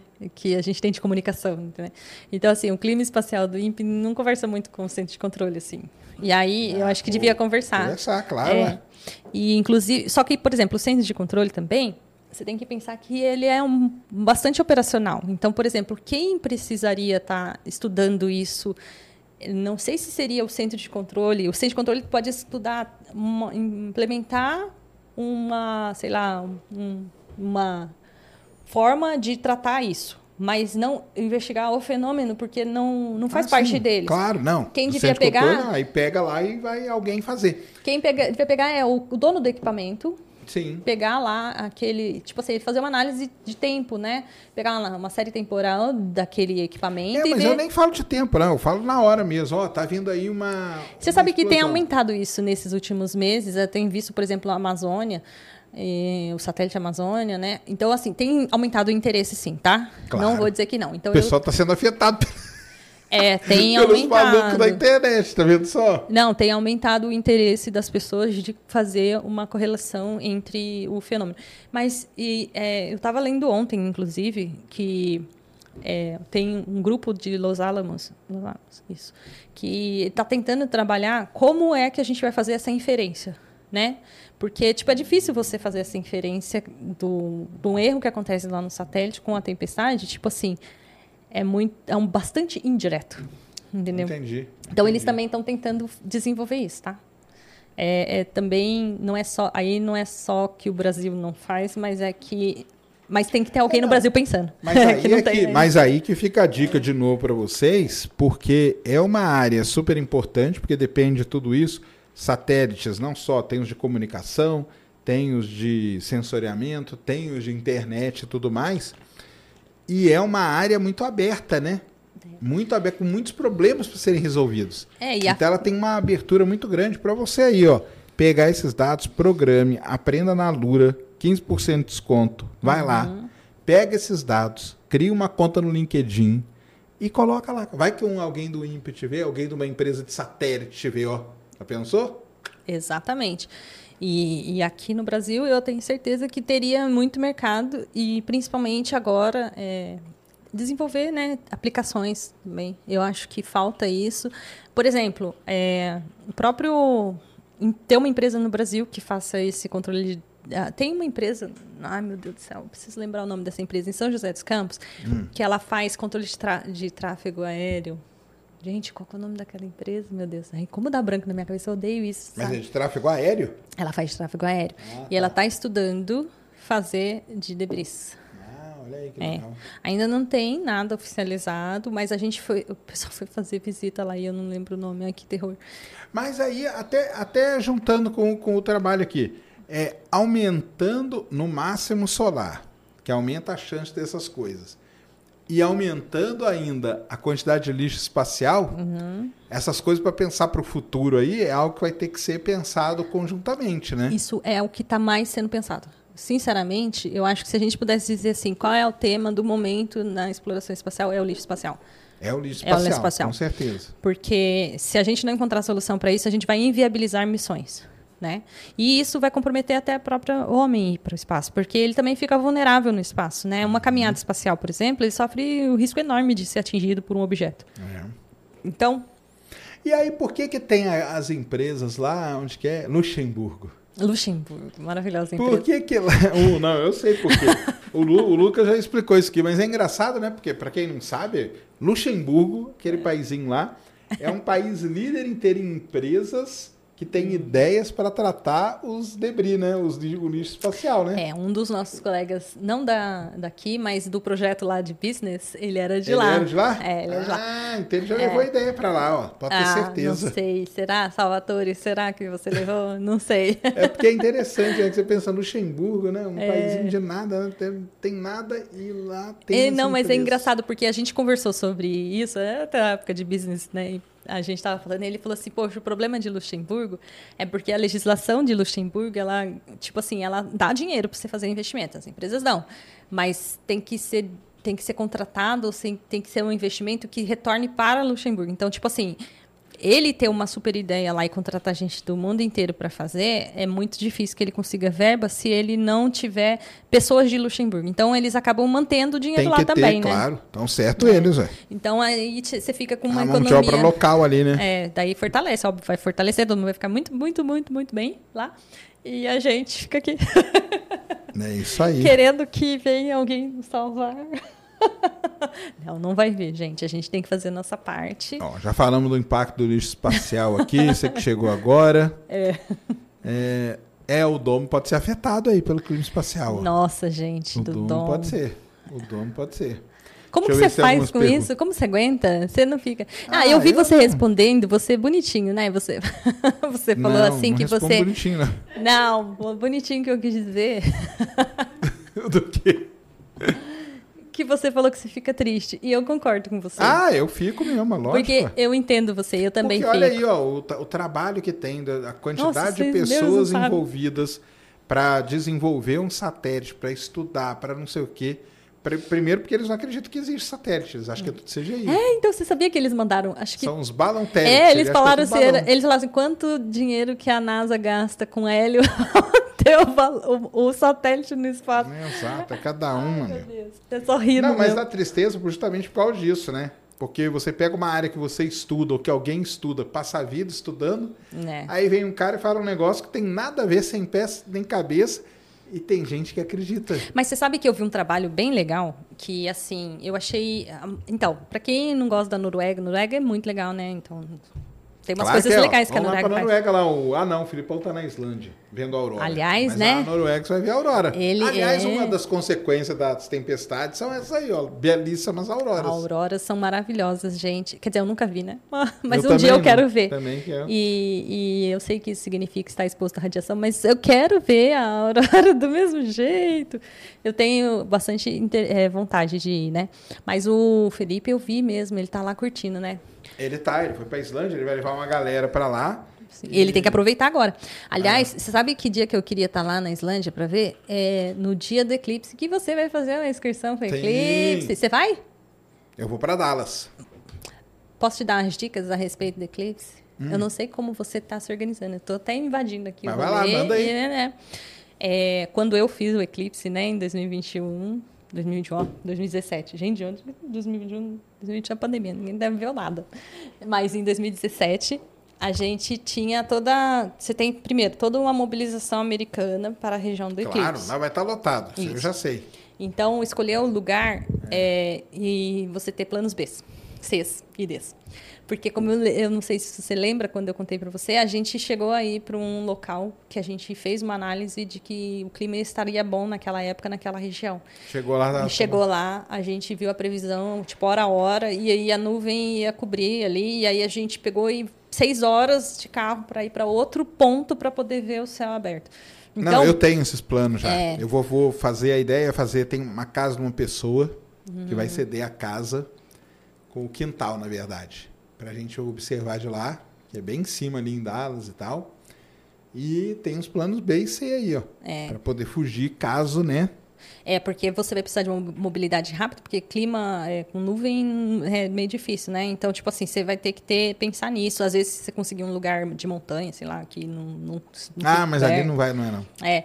Mas o. Então tem isso, ter essa mobilidade, ter trabalhar e estar observando o, o tempo. E também ver a proeminência solar, já que a gente está falando do Sol. Uma das coisas lindas de se ver na época do É eclipse verdade. é a possibilidade de se ver as pro- proeminências que estão no limbo. Eu vi na época e é Na hora muito legal. ali, né, É, porque a saindo. gente fala de ver a coroa solar, mas você vê a proeminência ali, é como se você vê aquilo acontecendo de verdade. Tipo assim, é muito legal. Mas o Felipe Heim, que eu quis dizer, é que, tipo assim, ele vai estar. o que eu acho que seria muito interessante seria é, associar. Vamos supor que você está observando o sol e tem uma tempestade, e depois à noite ele vê o, A aurora. a aurora. Ia ser muito louco. É, não, e, e esse, então, esse eclipse aí tem, tem, tem várias coisas, por exemplo, tá ligado com, com o lance que a gente tá falando do máximo de atividade, né? Uhum. A coroa, ela vai sofrer alterações ali, porque se no dia do eclipse tiver com muita mancha, vai ser interessante E, também. então, e numa máxima solar. Porque É. você vai estar bem ali mesmo na máxima. Então, assim, as. Imagina você estar olhando para a eminência e você vê, tipo, naquele instante tudo meio que acontecendo, assim. Eu acho, assim, as chances. E uma outra coisa que vai ser legal, sabe? É porque a NASA estabeleceu esse como sendo ano da heliofísica, né? Uhum. Então, ela vai dar bastante suporte e bastante incentivo dentro dos Estados Unidos para qualquer coisa que diz respeito a isso. Então, você vai viver o clima da, Claro. dessa experiência, né? É, isso eu aí acho que é que, sim, pelo menos para mim foi quando eu, eu vi o eclipse, né? foi uma aventura. E aí eu gostaria muito de. Você sabe que tem um, ah, um uma conferência, acho que da Laje, que vai ser no Chile, não, em México. E ela vai ser, tipo, uns dias depois. Tipo, E ela meio que. depois? tá- Não, ela tá combinando para, tipo assim, você vai Ah, para o tá. eclipse e já fica na conferência, que é de geofísica espacial. E eu queria também, mas também vai bater com a data do concurso. Aí você tá muito. Esse concurso tem que passar, gente. Tem que passar, pelo amor de Deus. Na- e ainda durante o eclipse, na hora que tampar, ainda tem a chance de ver um cometa. O cometa lá do diabo lá tá, ele pode estar visível na hora do eclipse. É. Tem astrônomos aí que estão fazendo a previsão de que ele pode ser que você veja na hora que ficar a totalidade. Aí vai ser legal também. Sim, com certeza. É, se você tá em dúvida se vai ou não ver o eclipse, vai. Só vai. Vai, não é? É uma vai. experiência. Só vai. Gente, é uma experiência vocês gostam assim de ter experiências transcendentais, assim, então vai ver o eclipse, vocês vão ter uma experiência de você estar dentro de um fenômeno, né, Não, acontecendo o pessoal ali. já foi, nós já fomos lá ver o da, o da Paraíba lá, Uhum, que foi legal, que né? foi legal. Ele não é um total, mas mesmo assim já foi uma emoção. Você é de São José dos Campos fechou com todas as nuvens do universo, É, né? todas. Se podia ter mais nuvem, tava tudo aqui, né? Mas aí por isso que eu transmito, para vocês acompanharem. É. Estaremos lá em Dallas. Aliás, fiquem ligados aí que semana que vem aí nós temos um pacotão aí para vocês irem com a gente lá. É Isso. vagas limita- limitadíssimas. Mesmo porque eu até eu não gosto de sair nesses perrengues assim com muita gente, entendeu? Ai, você tem Sozinho eu vou. Eu fui lá ver o Starship lá, eu fui lá no meio do Golfo do México. Eu lá, vi, entendeu? eu assisti você lá. Tava lá no Aliás, você tava barquinho numa lá. emoção. Eu fiquei até chocada, porque você é contra ficar voando de avião, porque você fica tendo um É, tá acidente doido. em avião que você Pelo não entra, de tá Deus. louco? Aí, E voei pra caramba. Eu não- eu gosto mesmo, não. Mas eu vou fazer o quê? Não tem outro aí jeito. você, foi pra- você também foi ver vulcão na Itália, né? Fui agora lá, voltei dos Nossa vulcões lá. Senhora, E você também tá malhando. Eu tô aguardando você fazer crossfit. Aliás, sabe que quando eu vi você fazendo o seu projeto, aliás, eu fiquei assim muito impressionada e Hum. eu digo, dou os parabéns, porque eu tive aqui com você antes e você tá cada vez melhor. E eu achei isso legal. E eu fiquei pensando, sacane, você fica falando assim, meta 100, meta chegar no 100 quilos, meta você Minha meta é chegar no 100. e aí eu tava falando pro meu filho assim, que eu também preciso emagrecer, né? E eu falei, meu Deus, eu tenho que emagrecer logo, senão o Sacane vai me alcançar. Isso, então Sacane incentivando longe, as pessoas a fazer longe ainda. dieta. E... Tô longe ainda. Ah, Mas, ah, tô incentivando aí. Façam dieta, cuidem-se que, que vale a pena. Porque o Olha. resto, tudo a gente controla aí, ó. A gente monitora, pelo menos. Não é controlar, não, essa mas a gente a monitora. gente- E se você quer ir pro espaço, você tem que fazer. Sabia que lá eles têm que fazer mais de duas horas e meia de exercício diário, às vezes muito isso. mais diário, para compensar o efeito da microgravidade no corpo. E Então, você quer ir para o espaço, acha lindo e maravilhoso tudo isso, então você já começa a malhar aí também, porque isso faz muita diferença para o corpo, para a Ah, saúde, não. né? Isso aí tá, o, cara, É. o cara que é astronauta ele tem que ser fisicamente muito bem condicionado, Você né? sabe que uma coisa que eu achei interessante foi o fato de que, para mulheres, eles preferem mulheres mais velhas. Ah, é? É. Por quê? Por causa Hormônio? da hormônio. Ah, tá. Isso. Então, por isso que às vezes nas missões você sempre vai ver mulheres né, na faixa mais próxima dos 40 anos. Ah, eu acho que também é, é, foi interessante que eu fiz tantas perguntas lá pro, pro Ah, não, é demais, né? Tá com astronauta deve ser um negócio É. demais, né? É, mas assim, foi muito emocionante também uma é, apresentação com o. Meu Deus. Com o cara que era esposo da astronauta que morreu na reentrada da Colômbia. Ah, sim. É, foi bem triste mesmo. Eu chorei tanto, tanto, tanto, tanto. E foi muito interessante porque, assim, eu não sabia disso antes. E eu fui almoçar com ele, sabe? Sério? É, o Jonathan, é Jonathan, isso. E eu fui almoçar com ele e a gente sentou assim, e aí, né, eu, ele contando que ele era médico, né? E aí eu perguntando a respeito de- das missões, a respeito dos astronautas, perguntando tudo o que eu podia perguntar ali. E aí, tal, aí depois no final eu virei para ele e falei assim: "Você acha que, acre- que a fé é importante? Que acreditar em Deus é importante?" E ele encheu o olho de água, assim, tipo assim. E aí ele falou assim: sem fé, é, a fé é uma das coisas mais importantes para o astronauta. E não necessariamente significa é, uma religião. Mas é, uma das transformações que muitos astronautas sofrem quando estão no espaço é, a é ver a dimensão da Terra e o a tua pequenez. Entendeu? Ah, sim. Dá E esse impacto, esse, né? Esse impacto. E esse despertar espiritual coloca você, ser humano, na sua dimensão, né? Porque até Ah, então você acha é? que você é o dono do universo, aí você vai ali e você vê que você é um pontinho de nada. Mas ele disse que quando é, você está lá, se você não tem essa fé, você está entendendo? Você perde, meio que perde um pouco de sentido. E, na, e no dia ele falou, e ele falou sobre essa importância, e ele meio que quase encheu o olho de água, e eu também enchi o olho de água, né? Porque foi Mas bem aí você não sabia emocionante. que ele era o Eu marido não da sabia. astronauta? E Eu aí? não sabia. Porque ele tinha acabado de chegar, eu sentei na mesa e comecei a conversar com ele. tá. Aí depois, quando eu fiquei sabendo, aí eu entendi. Eu falei, caraca, ele precisou ter muita fé. Porque ele disse, ele contou, né, que o, ele tem, eles têm um filho, tinha um filho, né? E o menino fala, mãe, você vai, mãe, você vai, né? Aquela coisa assim. Uhum. Você não tem medo, nananã, e tinha todos os riscos, né? E aí ela falava assim, ela tentava explicar a importância da missão e de como aquilo era realizava ela como pessoa. Entendi. Então, quando ele perdeu ela nessa missão, ele entendeu a perda dele e ele entendeu que aquilo é um aprendizado para o futuro e que ela tinha consciência disso. Então, ela tinha muita consciência de que, tipo assim, que ela estaria correndo um risco. Era muito importante para ela o que ela estava indo fazer lá como ser humano, como pessoa, como uma pessoa da missão. E que tudo bem se tudo der certo ou não, porque ela sabia, ela estava consciente da missão. E aí Entendi. ele trabalhava lá. Então, para ele, ele tinha uma outra visão disso, né? Ele como sofreu e tudo, mas ele se apegava muito nessas palavras que ela tinha dito nessa conversa que teve com o filho, no sentido de que tipo assim, qual é o meu propósito agora? E aí o propósito dele é melhorar a missão para que nunca mais aconteça isso com essa pessoa. Então esse aprimoramento da missão que veio depois desse acidente do Colômbia mudou toda a, a forma deles de fazer uma análise Claro. de, de voo quando, né, que nem um caso ali depois eles perceberam onde foi o problema. Então ele entendeu isso como uma coisa importante para ele, sabe? Então assim, é, foi muito emocionante o painel que ele deu e a forma como ele contou, tipo assim, imagina, porque passaram dias recolhendo as coisas, tentando encontrar o corpo das pessoas ao longo da estrada, do traçado É, onde a traçado, Colômbia foi toda a reentrada e tudo. É, e quando vocês virem lá o galpão onde eles colocaram as peças, assim, e tipo... Não, é um negócio terrível. Marcos Pontes participou da, da, da equipe que sim, investigou. e Sim, tudo. porque ele era para ele estar na missão, É, né? Quer isso dizer, ele mesmo. era um, um reserva, né, ali da... Ele era ali.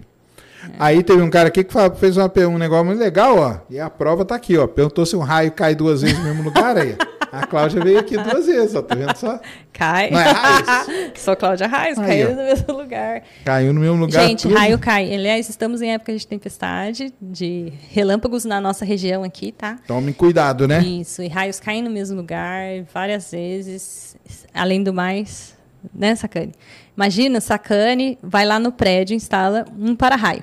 Aí o raio cai. Aí, como as pessoas falam que o raio não cai no mesmo lugar, ele precisa mudar o para-raio de lugar. Né, Sacane? Não, Claro, não né, gente? precisa, né? A gente. O raio cai no mesmo lugar. No caso do prédio, ainda tem uma tendência maior de cair na onde está o para-raio, né? Mas no caso de você, que vai jogar futebol no campo aberto, embaixo de tempestade, né? Tome cuidado. É isso. Não, não faça.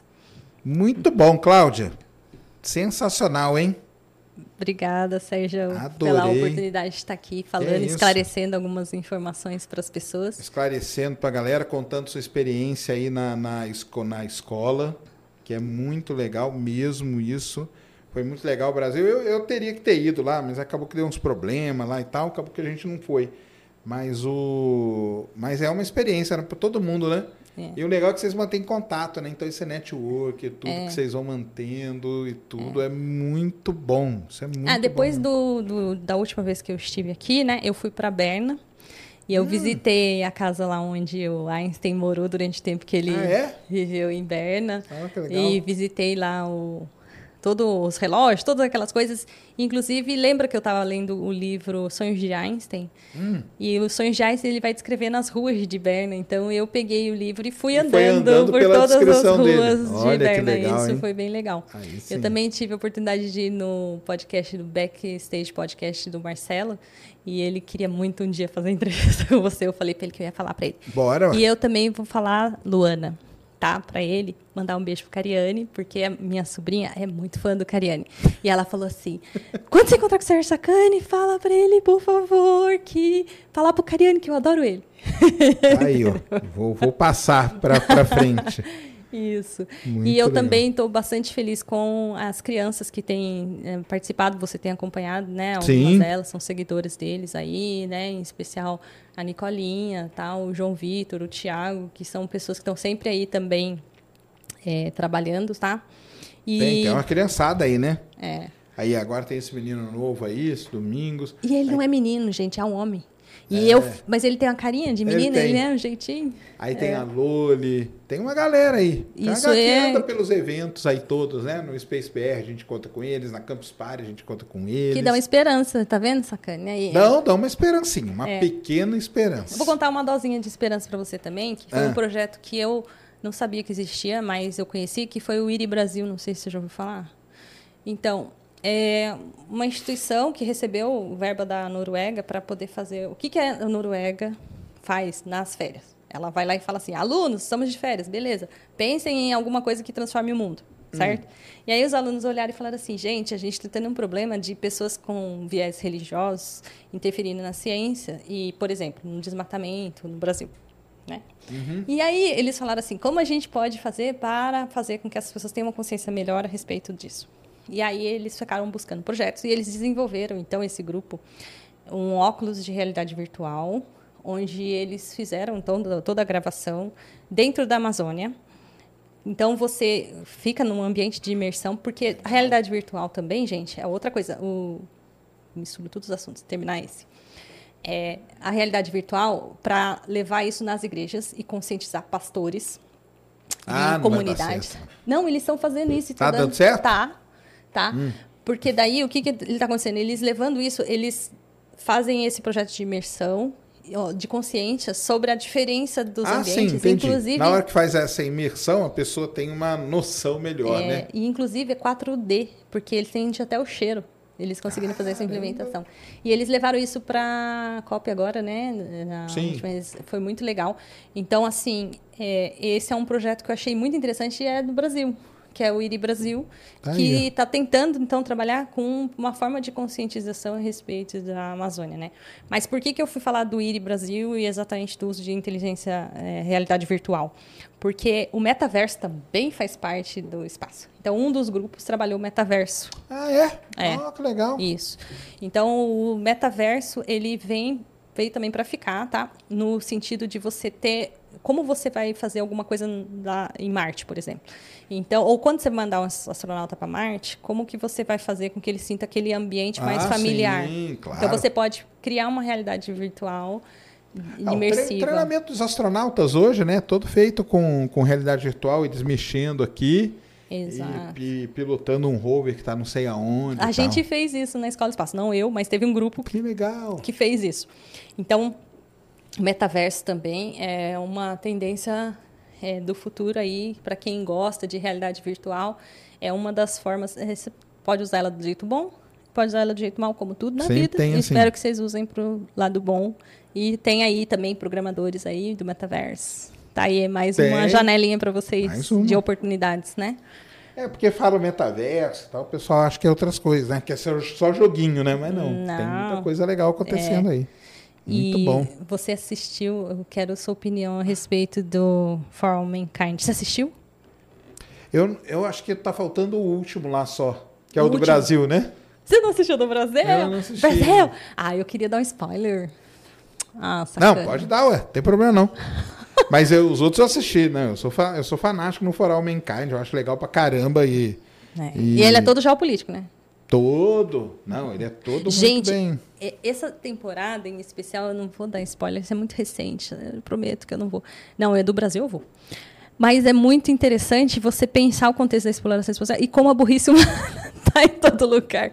E, ao mesmo tempo, às vezes as coisas estão tudo bagunçadas, mas resolve outras coisas, entendeu? E aí é tipo assim. Mas a do Brasil, mais uma vez, o Brasil. É. Se fufu, né? Porque, tipo assim, os caras fodásticos lá do rolê, eles estavam planejando fugir pro Brasil. Entendeu? É, não, isso aí eu sei. E aí eles iam fazer o quê? Eles iam investir em na... Alcântara. Ah, ah, isso, tem até fotinho de Alcântara. Tem, aparece na tela do computador lá Alcântara. Meu, o cara morre, né? Ah, puta merda. Desculpa. Eu falo muito palavrão. Mas aí eu fiquei muito triste, muito triste, muito triste mesmo. Porque eu falei assim. É nem na série eles conseguem incluir o Brasil. Porque seria muito legal que ele desse e viesse pro Brasil. E imagina que seria, tipo assim, uma inovação da série, que, tipo assim, a quarta, a quinta temporada fosse assim, tipo assim, Brasil emerge e rompe as barreiras e domina então, todo mas o aí cenário. teria que ser, né? Não, mas aí tá. mas aí é legal, até o pessoal Imagina. entender. Não, para quem não sabe o que é o For All Mankind, ele conta a história da exploração espacial, o começo, ao contrário. É. Que a União Soviética ganha, chega primeiro na Lua. E a partir disso vai se desenrolando várias e várias situações. Bem, bem então, diferente. o Brasil se dá bem, cairia muito bem dentro do roteiro do For All Mankind. É. Que é o contrário da realidade, ó. É, mas eu encontrei uma contradiçãozinha ali, É. entre aspas, né? Porque não sei, tem um episódio, não, não tem episódio, tem um que eles fazem sínteses temporais para imaginar o contexto que tá Claro. na série. E num contexto quando depois que eles já descobriram, exploraram a Lua lá e fizeram aquela divisão, metade da Lua é dos Estados Unidos, metade da Rússia. que na verdade não é Rússia, é a União Soviética, porque É lá União nesse Soviética. negócio não teve. Mas então, por que, que a União. Aí que, isso é que é legal. Porque no For All Mankind, como a União Soviética ganha corrida espacial, É. ela prospera. É. E aí, como ela pro- prospera, ela acaba que ela não se divide. Não se ela divide. continua como União Soviética. Então, isso é muito É interessante. muito legal, isso. E aí ele chega num ponto em que, tipo assim, eles meio que consideram que a sociedade, os outros países que não estão ali dentro dos oito, né? Mais, os sete, eles meio que estão divididos entre dois, que seriam os apoiadores dos Estados Unidos e os apoia- apoiadores da Rússia. E o Brasil é o apoiador da Rússia. Ai, É. meu Deus do céu. É isso mesmo. Eu falei, como assim? E aí depois eu fiquei pensando, como que o cara que era russo ia da União Soviética ia fugir do Brasil não ia dar certo. Então eu acho que é furo de roteiro. Pronto. Falei. é isso aí. Então, é. Mas é legal muito- demais. Não, eu sou apaixonado pelo For All Mankind. Eu acho sensacional, porque tem tudo isso aí. Tem É. que trata a cabeça dos astronautas, como eles ficam malucos. Fica mesmo. Você viu como que. Nossa, o Ed tá. Eu, eu não entendi o final. Ah, você tem que assistir, depois Eu a gente tenho que fala. assistir, eu vou assistir o final. É Isso, assiste, depois a gente Porque conversa. você faz review, né? Você fez Eu review de todas as review, temporadas, né? Fiz o review das temporadas e aí nessa eu falei assim, eu vou fazer episódio por episódio. E aí eu gostei tanto de fazer, porque eu gosto de assistir série. Não sei se você gosta. Gosto. Aliás, eu, gente, Sacane dorme? Essa pergunta eu queria que alguém me respondesse. Pouquíssimos minutos por dia. Porque ele faz tudo e ele ainda faz. Eu falei assim, essa noite ele estava no lançamento de foguete. Essa noite foi- ele foi no. IBEST e ele foi no lançamento de foguete e ele Cheguei deve ter do malhado e ele deve ter feito isso. A gente estava lá vendo o Electron. Pois é, então, aí eu fico chocada com como você consegue fazer todas É, essas coisas. Mas eu gosto de tenta. série. E aí eu gostei tanto de fazer review de série que eu tô querendo fazer The Expanse. Ah, é. Expense o pessoal adora aí, ó. Eu também. E, e agora vai sair uma nova série da Netflix chamada Three Body Problem. Tem Body Problem, é eu li os japonês. livros. Do leu? chinês lá. E aí, é bom? É bom demais. É, então, se eles conseguirem trazer isso pra aí série. vai ser legal, hein? É, aí eu e tô principalmente pensando. pra mim o segundo, que é o Floresta Negra. É, isso e, é foda. e eu também gostei de Corpus, mas principalmente por causa que eles fazem o paralelo da viagem do tempo, e eu acho que seria legal essa discussão. Ah, sim. Mas eu Expense não... eu não assisti, não. O pessoal sempre fala que pra mim assistir, mas eu nunca parei pra assistir Expense. Mas falam que é muito bom. É, eu não li os livros, mas segundo o seu Mel que leu os livros, ele falou assim que os três primeiros temporadas estão de boa, aí depois começa a estar, né? Mas aí é assim, né? E eu vi aquele lá do Salvation. Salvation assisti também. Salvation. Foundation, Foundation também. Funde... Foundation eu li os livros também, né? É. Fundação, né? Isso. Do Asimov. Eu não vi a série, não. É legal? É bem feita? Então, quem leu a- é, Isaac Asimov re- reclama porque ele mantém lá o tal do clone, né? E, mas é porque eles não podem ficar mudando o autor, porque a- o livro tem saltos temporais muito longos. Então, Uhum. é, a série adaptou isso criando um clone da mesma pessoa. Então, tipo assim, isso tipo, Ah, fere a muito. galera ficou é, muito fe- revoltada. Fere a memória das pessoas. Aí elas Ah, eu não fico, não. Se, vai- É. se não atrapalhar. Tá Você ótimo. assistiu Extrapolation? Ah, tanto Extrapolation, não? O que, que é esse? é da Apple TV Plus, ela fala sobre aquecimento global. É, Ah, é? não aquecimento global, extremos, né? Então, ela fala, tipo, saltos de 10 anos, mais ou menos assim. Então, fala da, do negócio do clima e mostra, tipo, daqui 10 anos, lá, 2033, sei lá. E aí mostra como seria se a temperatura atingisse lá o tal do nível ah, os do dois pico. lá, né? É. Os dois e pouco. Meu, ela é sufocante, te dá um desespero, hum, assim, de respiração muito grande. Ah. Eu achei o primeiro episódio, esse primeiro e o segundo, legal. Aí depois os outros achei muito viajado. Mas ele mostra, tipo assim, as pessoas com doenças por conta da respiração, como afetou o cérebro, como afetou o corpo, doenças cardíacas, e tipo assim, e vai indo, entendeu? Aí mostra quem tem dinheiro, quem não tem. Tipo, é o que pode acontecer mesmo. Mas. Vai- Ah, tá. Ela mostra todas as consequências, né? Consequências. Isso aí é muito, é, isso é interessante. Eu aí achei- O pessoal não faz muita, não tem muita noção, não. É. Das consequências que pode gerar. Negócio de doença, novas doenças. Novas doenças. E como que o ser humano vai Tem se uma coisa interessante que ele faz, que isso é uma tendência também, até tem a ver com o que o Elon Musk fez hoje, né? que é o lance lá da implantação da inteligência artificial no cérebro. Não sei se. Foi ontem, É. né? E o cara tá bem ainda, né? Parece, né? É. Mas não na, morreu, né? Pelo menos, né? Na série, eles fazem uma coisa que também está sendo feita, que é entender a linguagem das, ba- das baleias. Das baleias. Na série eles conseguem. Então, eu acho que é bem interessante. Ah, e outra coisa, é, tipo, não existe mais animais, assim, porque eles não conseguem manter mais ninguém, assim, tipo. então, tá. assim, tudo vira, tipo, só um ursinho de pelúcia para lembrar. E memórias. Então, assim, é muito interessante e mostra, assim, os tipos de embates que a gente poderia ter. Tem um que é a pessoa, tipo, hibernar, e aí eles meio que tem que imaginar, tipo assim, você hibernaria, não hibernaria, como seriam as relações. É, é, é- é interessante se você quiser, tipo, sei lá, pensar fora da caixinha. Legal demais.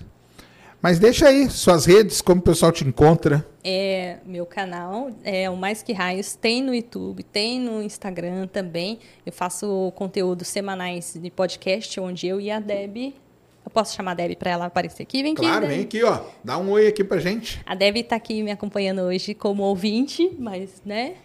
Ela o quê? Oi. Oi, Deb. oi, tudo bom? Isso, eu e a Deb, a gente é, bate papo sobre assuntos voltados para a Ah, área. legal. Vocês fazem um podcast, vocês duas, É. conversando sobre. todos esses assuntos que a gente conversou aqui, em mais detalhes, a gente traz informações e também alguns conteúdos específicos, como, por exemplo, foi bolhas ionosféricas. Eu vou falar sobre eh, dinâmica orbital com o Francisco, falo sobre raios também, falo sobre várias coisas em específico. Eu dou uma aprofundada maior nessas conversas que a gente faz. E a gente complementa esses conteúdos no Instagram também com pequenos postagens que de- diz- tem referência com os assuntos que são tratados. E eu inventei essa de fazer série também, e porque assim, o meu canal é mais que raios. Então eu posso fazer o que eu quiser. É, mas exatamente. É, isso. mais do que qualquer E aí coisa. eu gosto de falar de série também, só que aí às vezes não tem ninguém para conversar de série comigo, eu converso com a tela. E aí vocês respondem, o que é legal, porque daí as- aí vocês respondem, eu respondo e a gente fica meio que conversando sobre essas séries que ninguém comenta. E todo mundo comenta muitas séries, mas algumas séries as pessoas não Ah, comentam, não a gente é. comenta. Tá aí, ó. Né? Então eu gosto de fazer isso. E eu também trabalho no INPE, no Centro de Controle, então se você quiser visitar o INPE também, só você ir lá no INPE, agendar e ir lá visitar, e provavelmente eu vou atender vocês se vocês forem no Centro de Controle Rastreio. E Aí, eu ó. vou também dar aula para Nicolinha Kids no clubinho dela na semana que vem para falar sobre clima espacial, porque eu acho importante que essa geração já comece a entender um pouquinho melhor essas informações. Então eu estarei lá e eu também estou junto com a professora Mariana Almeida, que é uma professora do Rio Grande do Norte, que tem um projeto Meninas no Espaço, trazendo essas crianças para Ah, que poder entender sobre o espaço e fazer tipo como se fossem células que depois vão se propagando dentro do ambiente de escolas onde elas estão. Eu participei de, de algumas aulas no ano passado, esse ano eu vou estar mais enganjada nesse projeto com ela. Então, é, também é uma parceria com o Céu Profundo, que é de São José dos Campos também, que faz observação, é, enfim, várias coisas assim, bem legal, o Vand. A gente também está tipo, tentando construir conteúdos juntos, né? Por exemplo, ele tira a foto do sol e ele pegou um fenômeno. Você viu esses dias, ele pegou um fenômeno. E aí a gente consegue escrever e trabalhar algumas coisas em conjunto também lá na nossa cidade, né? Porque também é interessante isso, né? Você sabe, só uma vírgula aqui, a Nian Shao, Nian Shao, que é uma divulgadora científica nos Estados Unidos, ela falou que ela pegou um nicho que ela achou bem interessante lá, que é o quê? Sabe essas pessoas terraplanistas? Então, é. Então, ela viu que tinha muitos idosos, que são pessoas que, tipo assim, não tiveram acesso à educação Ah, sim. Nesse sentido. Com certeza. E acredita em qualquer coisa, é, né? em qualquer coisa. Então ela começou a fazer um trabalho com essas pessoas. E eu achei isso bem legal. E eu pensei em alguma coisa parecida com isso também, porque eu acho que às vezes as pessoas mais velhas não tiveram educação é, de física no nível que hoje a gente tem avançado. entender, e aí né, nem que- entende, é. E Então, aí vai, assim, sai acreditando, né? eu acho que também tem coisas aí. Né? E as crianças que, tipo, eu ainda ó, já falei, eu vou falar ao vivo. Mas aí vai ser. É, ataca você. Sacane. Quando Aqui vai no abrir. Brasil, mas aqui é engraçado, né? Que você falou esse negócio é terra plana. Aqui no Brasil, ela pegou mais os jovens. É, O público que ela pegou foi os jovens, entendeu? é jovens adultos que você quer dizer. Não, eu acho que mais jovem mesmo. Mas é porque a educação tá ruim. Jovem, exatamente. Porque ela já não tá é ruim nesse os mais, nível, né? os mais velhos. É uma diferença que tem com, com o negócio dos Estados Unidos, é isso mesmo. Nos Estados Unidos, os velhinhos lá que ficam vidrados nessas coisas acabam acreditando nessas maluquices e, e vão embora. Aqui no Brasil, não, pegou bem os jovens. Não pegou tanto, tanto essa galera aí, não. É. É diferente. aí Então a gente tem que construir uma, uma geração que já venha com uma mentalidade não. diferente. A gente tá aí, né? É. Nicolinha, esse pessoal todo aí tá Quando vindo, você né? vai fazer ciência sem fim kids, Sim, tem que fazer, né? é, Tem se que fazer um você kids precisar de uma pessoa para ajudar nisso, você pode me chamar. Porque Ah, é? eu acho ótimo conversar com as crianças. Eu acho que elas são fantásticas e elas são a mudança mesmo. Vou jogar o peso da sociedade nas Não, mas crianças, é ali não, que mas- muda mesmo, né? Tem é, eles já vêm. Eu achei, por Se exemplo, eles vierem crescendo com uma cabeça já melhor, né? É, é, é. E assim, é isso, gente. A gente está aberto para contribuir melhorando o conhecimento de vocês, mas precisa vir com a mente aberta. Isso mesmo, Cláudia. E então lá, mais que raios, segue a gente e, e contribui para o canal aí no sentido de popularizar é, o conteúdo, porque a gente, a gente quando constrói, acho que é do mesmo jeito que a Sérgio Sacani, a gente se preocupa muito em passar a informação certinho e as fontes e tudo certinho, gente. A gente não fala as coisas aleatórias, não.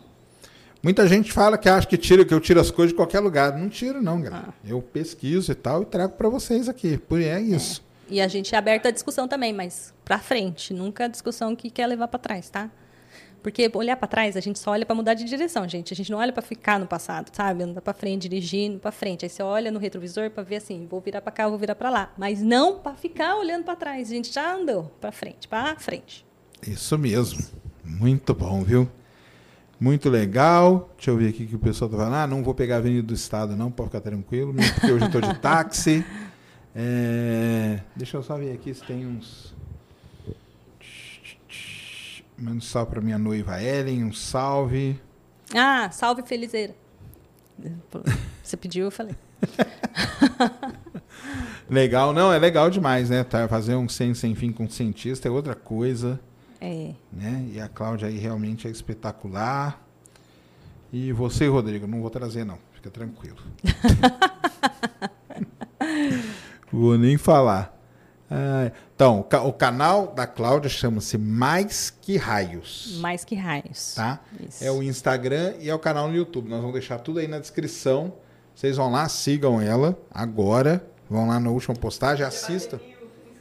Ah, É, a então gente vamos ainda lá. não tem mil inscritos. né? É, vamos fazer ela bater mil inscritos. Se inscrevam lá. Assistam a série dela sobre o For All Mankind. Então, que aí Isso. você vai, já vai ter uma ideia de como que é. Isso. E porque vale muito a pena mesmo. E é isso então. Obrigado. Vai agradecer a Lura aí com a gente. Aprendam a programar então, que vocês viram aí quanta coisa vocês vão poder fazer com a programação. Vai salvar vocês mesmo e vai salvar o Brasil, né? Principalmente criançada. Aprenda a programar quando for É. jovenzinho. É, isso é muito legal, sabia? Já introduzir programação para criança. Não sei que país que está inserindo isso também na educação, mas eu vi projetos de pessoas fazendo isso, sim. Né? A É. gente tem. E eu queria dar aqui, né, diante das câmeras, os parabéns para o Sérgio Sacani pelo prêmio IBEST. Eu Ah, acho obrigado, merecido. que é isso. Isso. É merecido que ele junto tenha, pelo esforço que ele faz de trazer todo esse conteúdo aí para a gente, populari- popularizar a ciência no Brasil e acabar com a Anemia. anemia. Exato. Frase do grande Marcelo Gleiser, na verdade. Copiei dele quando assisti uma palestra dele lá no Rio de Janeiro. Na UFRJ, aliás, vocês pedem o Marcelo Gleiser, ele vai vir aqui em breve. Estamos conversando com ele, que ele está vindo no Brasil lançar um livro dele, um novo livro dele, que é muito legal, sobre vida. É muito interessante mesmo. Ele está vindo no Brasil aí e ele virá aqui no Ciência Enfim. Ontem eu tive lá no Prêmio Best lá, foi muito legal. Ganhei o do júri Academia, que chama, e entreguei dois, o de Educação e de Inovação Tecnológica. E recebi do grande Peter, que teve aqui. É, grande Peter. Jordan. Que, aliás, diga-se de passagem, levou todos os prêmios. Um parabéns para o Peter Jordan. Ele ganhou o melhor Creator do ano, Youtuber do ano, Fandom do ano. Ganhou tudo. Acho que ele ganhou cinco ou seis prêmios. Peter é muito foda. É um cara sensacional mesmo. Cláudia, brigadão. Valeu Obrigada demais por ter você, vindo aí. Sérgio. Obrigado, Deb, né? Obrigado por ter vindo também. É, prazerzão sempre falar contigo. Muito legal sua experiência. Vamos tocando aí, com certeza vai voltar. Isso, porque Isso. raio cai no mesmo lugar. Raio cai mais de Isso, duas vezes, né? Isso. E tem três vezes eu vou pedir a música. É isso aí. Isso. E olha, é, dessa vez eu não vou dançar e nem fazer ele fazer dancinha. Boa. Isso. Isso aí. Sérgio Sacani vai atingir a meta dos 100 quilos, vou- depois ele vai espero. fazer crossfit, aí a gente vai pagar burp. Ah! Quem é burp? Qual que é mesmo? Hum, aquele que você pula e deita no chão e depois pula. Ah, pensei que era barra, que é foda. Barra não faço. Não. Barra não faço de jeito nenhum. É isso. O... Pra quem tá perguntando aqui, o canal dela vai ficar na descrição. Mais que raios, cara. Mais- coloquei aí no chat também. Colocou no chat Isso. também o Cris, mas está na descrição mais que raios. Então vai lá, sigam, que é muito legal. Cláudia, valeu demais, brigadão. Obrigada, Sérgio. Amanhã não temos Ciência Sem Fim. Por quê? Porque eu estarei lá no Flow Podcast, que aliás ganhou também. Aliás, um, um parabéns aqui pro Vilela, que ganhou o Inteligência Limitada. Que é muito bom Que eu também. faço parte do- da vitória dele, porque, querendo ou não, fiquei 12 horas no podcast lá dele. Eu 12 fui dormir, horas. você tava lá, mandei mensagem pra você, você continuou lá. É, acordou, eu tava lá. Tava lá Então, mesmo, muita gente gente. foi dormir, eu tava lá. Quando acordaram, eu tava lá. E ainda. eu assisti os, os, as 12 horas, pior, porque eu assisti picado, mas eu assisti as 12 Que eu horas. saí de lá às 7 horas da manhã só. Então o Vilela ganhou pelo voto popular e o Flow Podcast ganhou pelo júri da academia. Então, um parabéns aí pro Igor aí que criou todo esse movimento aí que a gente tá fazendo parte aí, merecidíssimo também. E amanhã estarei no Flow com quem? Edson Boaventura, que é ufólogo. Vamos falar aí do de Varginha e de muito mais, né? Porque ele é muito gente boa, viu, galera? Ele é gente boa. A gente teve um atrito aí, ele me xingou aí por aí e tal, mas depois a gente se. Nós A gente supera, Vilela, faz parte. nós fomos no Vilela lá junto, foi legal demais. Ele teve no Vênus, né, Cris? Teve também. Ele teve no Vênus. E amanhã estaremos lá no Flow. Então, você aí que gosta de saber da vida do- dos nossos amiguinhos aí alienígenas, é amanhã. E sexta-feira, Ciência Sem Fim News aqui, pra gente. Aliás, Ciência Sem Fim News de sexta-feira, o título vai ser assim, ó. Não nasceu pronto. Entendedores entenderão. Tá bom? Sacane, eu achei muito legal o o Space eh, o News. Eu achei legal. Você, É? você colocou lá que você estava tentando entender se ia ser É, bom pro público. quero saber. Ó, Gostou? Ficou legal? aprovado, aprovado. Então, Gostei, muito bom. Muito bom. Então vai dar certo demais. Então tá, brigadão, Cláudia, valeu demais. Obrigada, Manda um salve pra Sacane. galera do INPE. Vamos ver se a gente vai lá. um Sim, fazer Sacane um vai no. Inter. Uhul. Igual a gente Isso, fez lá no vai. Sirius, lá vamos fazer um no INPE lá Isso. com o ou com a sua salona lá por trás Isso, ou o centro de controle ou o ou, LIT. ou satélite, já Isso. pensou? Não pode ter nada montando, porque aí também é foda. Mas nós vamos assim. tá bom, Sacane. Obrigadão. Galera, um salve aí, muito obrigado a todos, muito boa noite. Deu aí, Cris? Deu demais, Feijão. Então tá bom. Grande abraço. Fomos.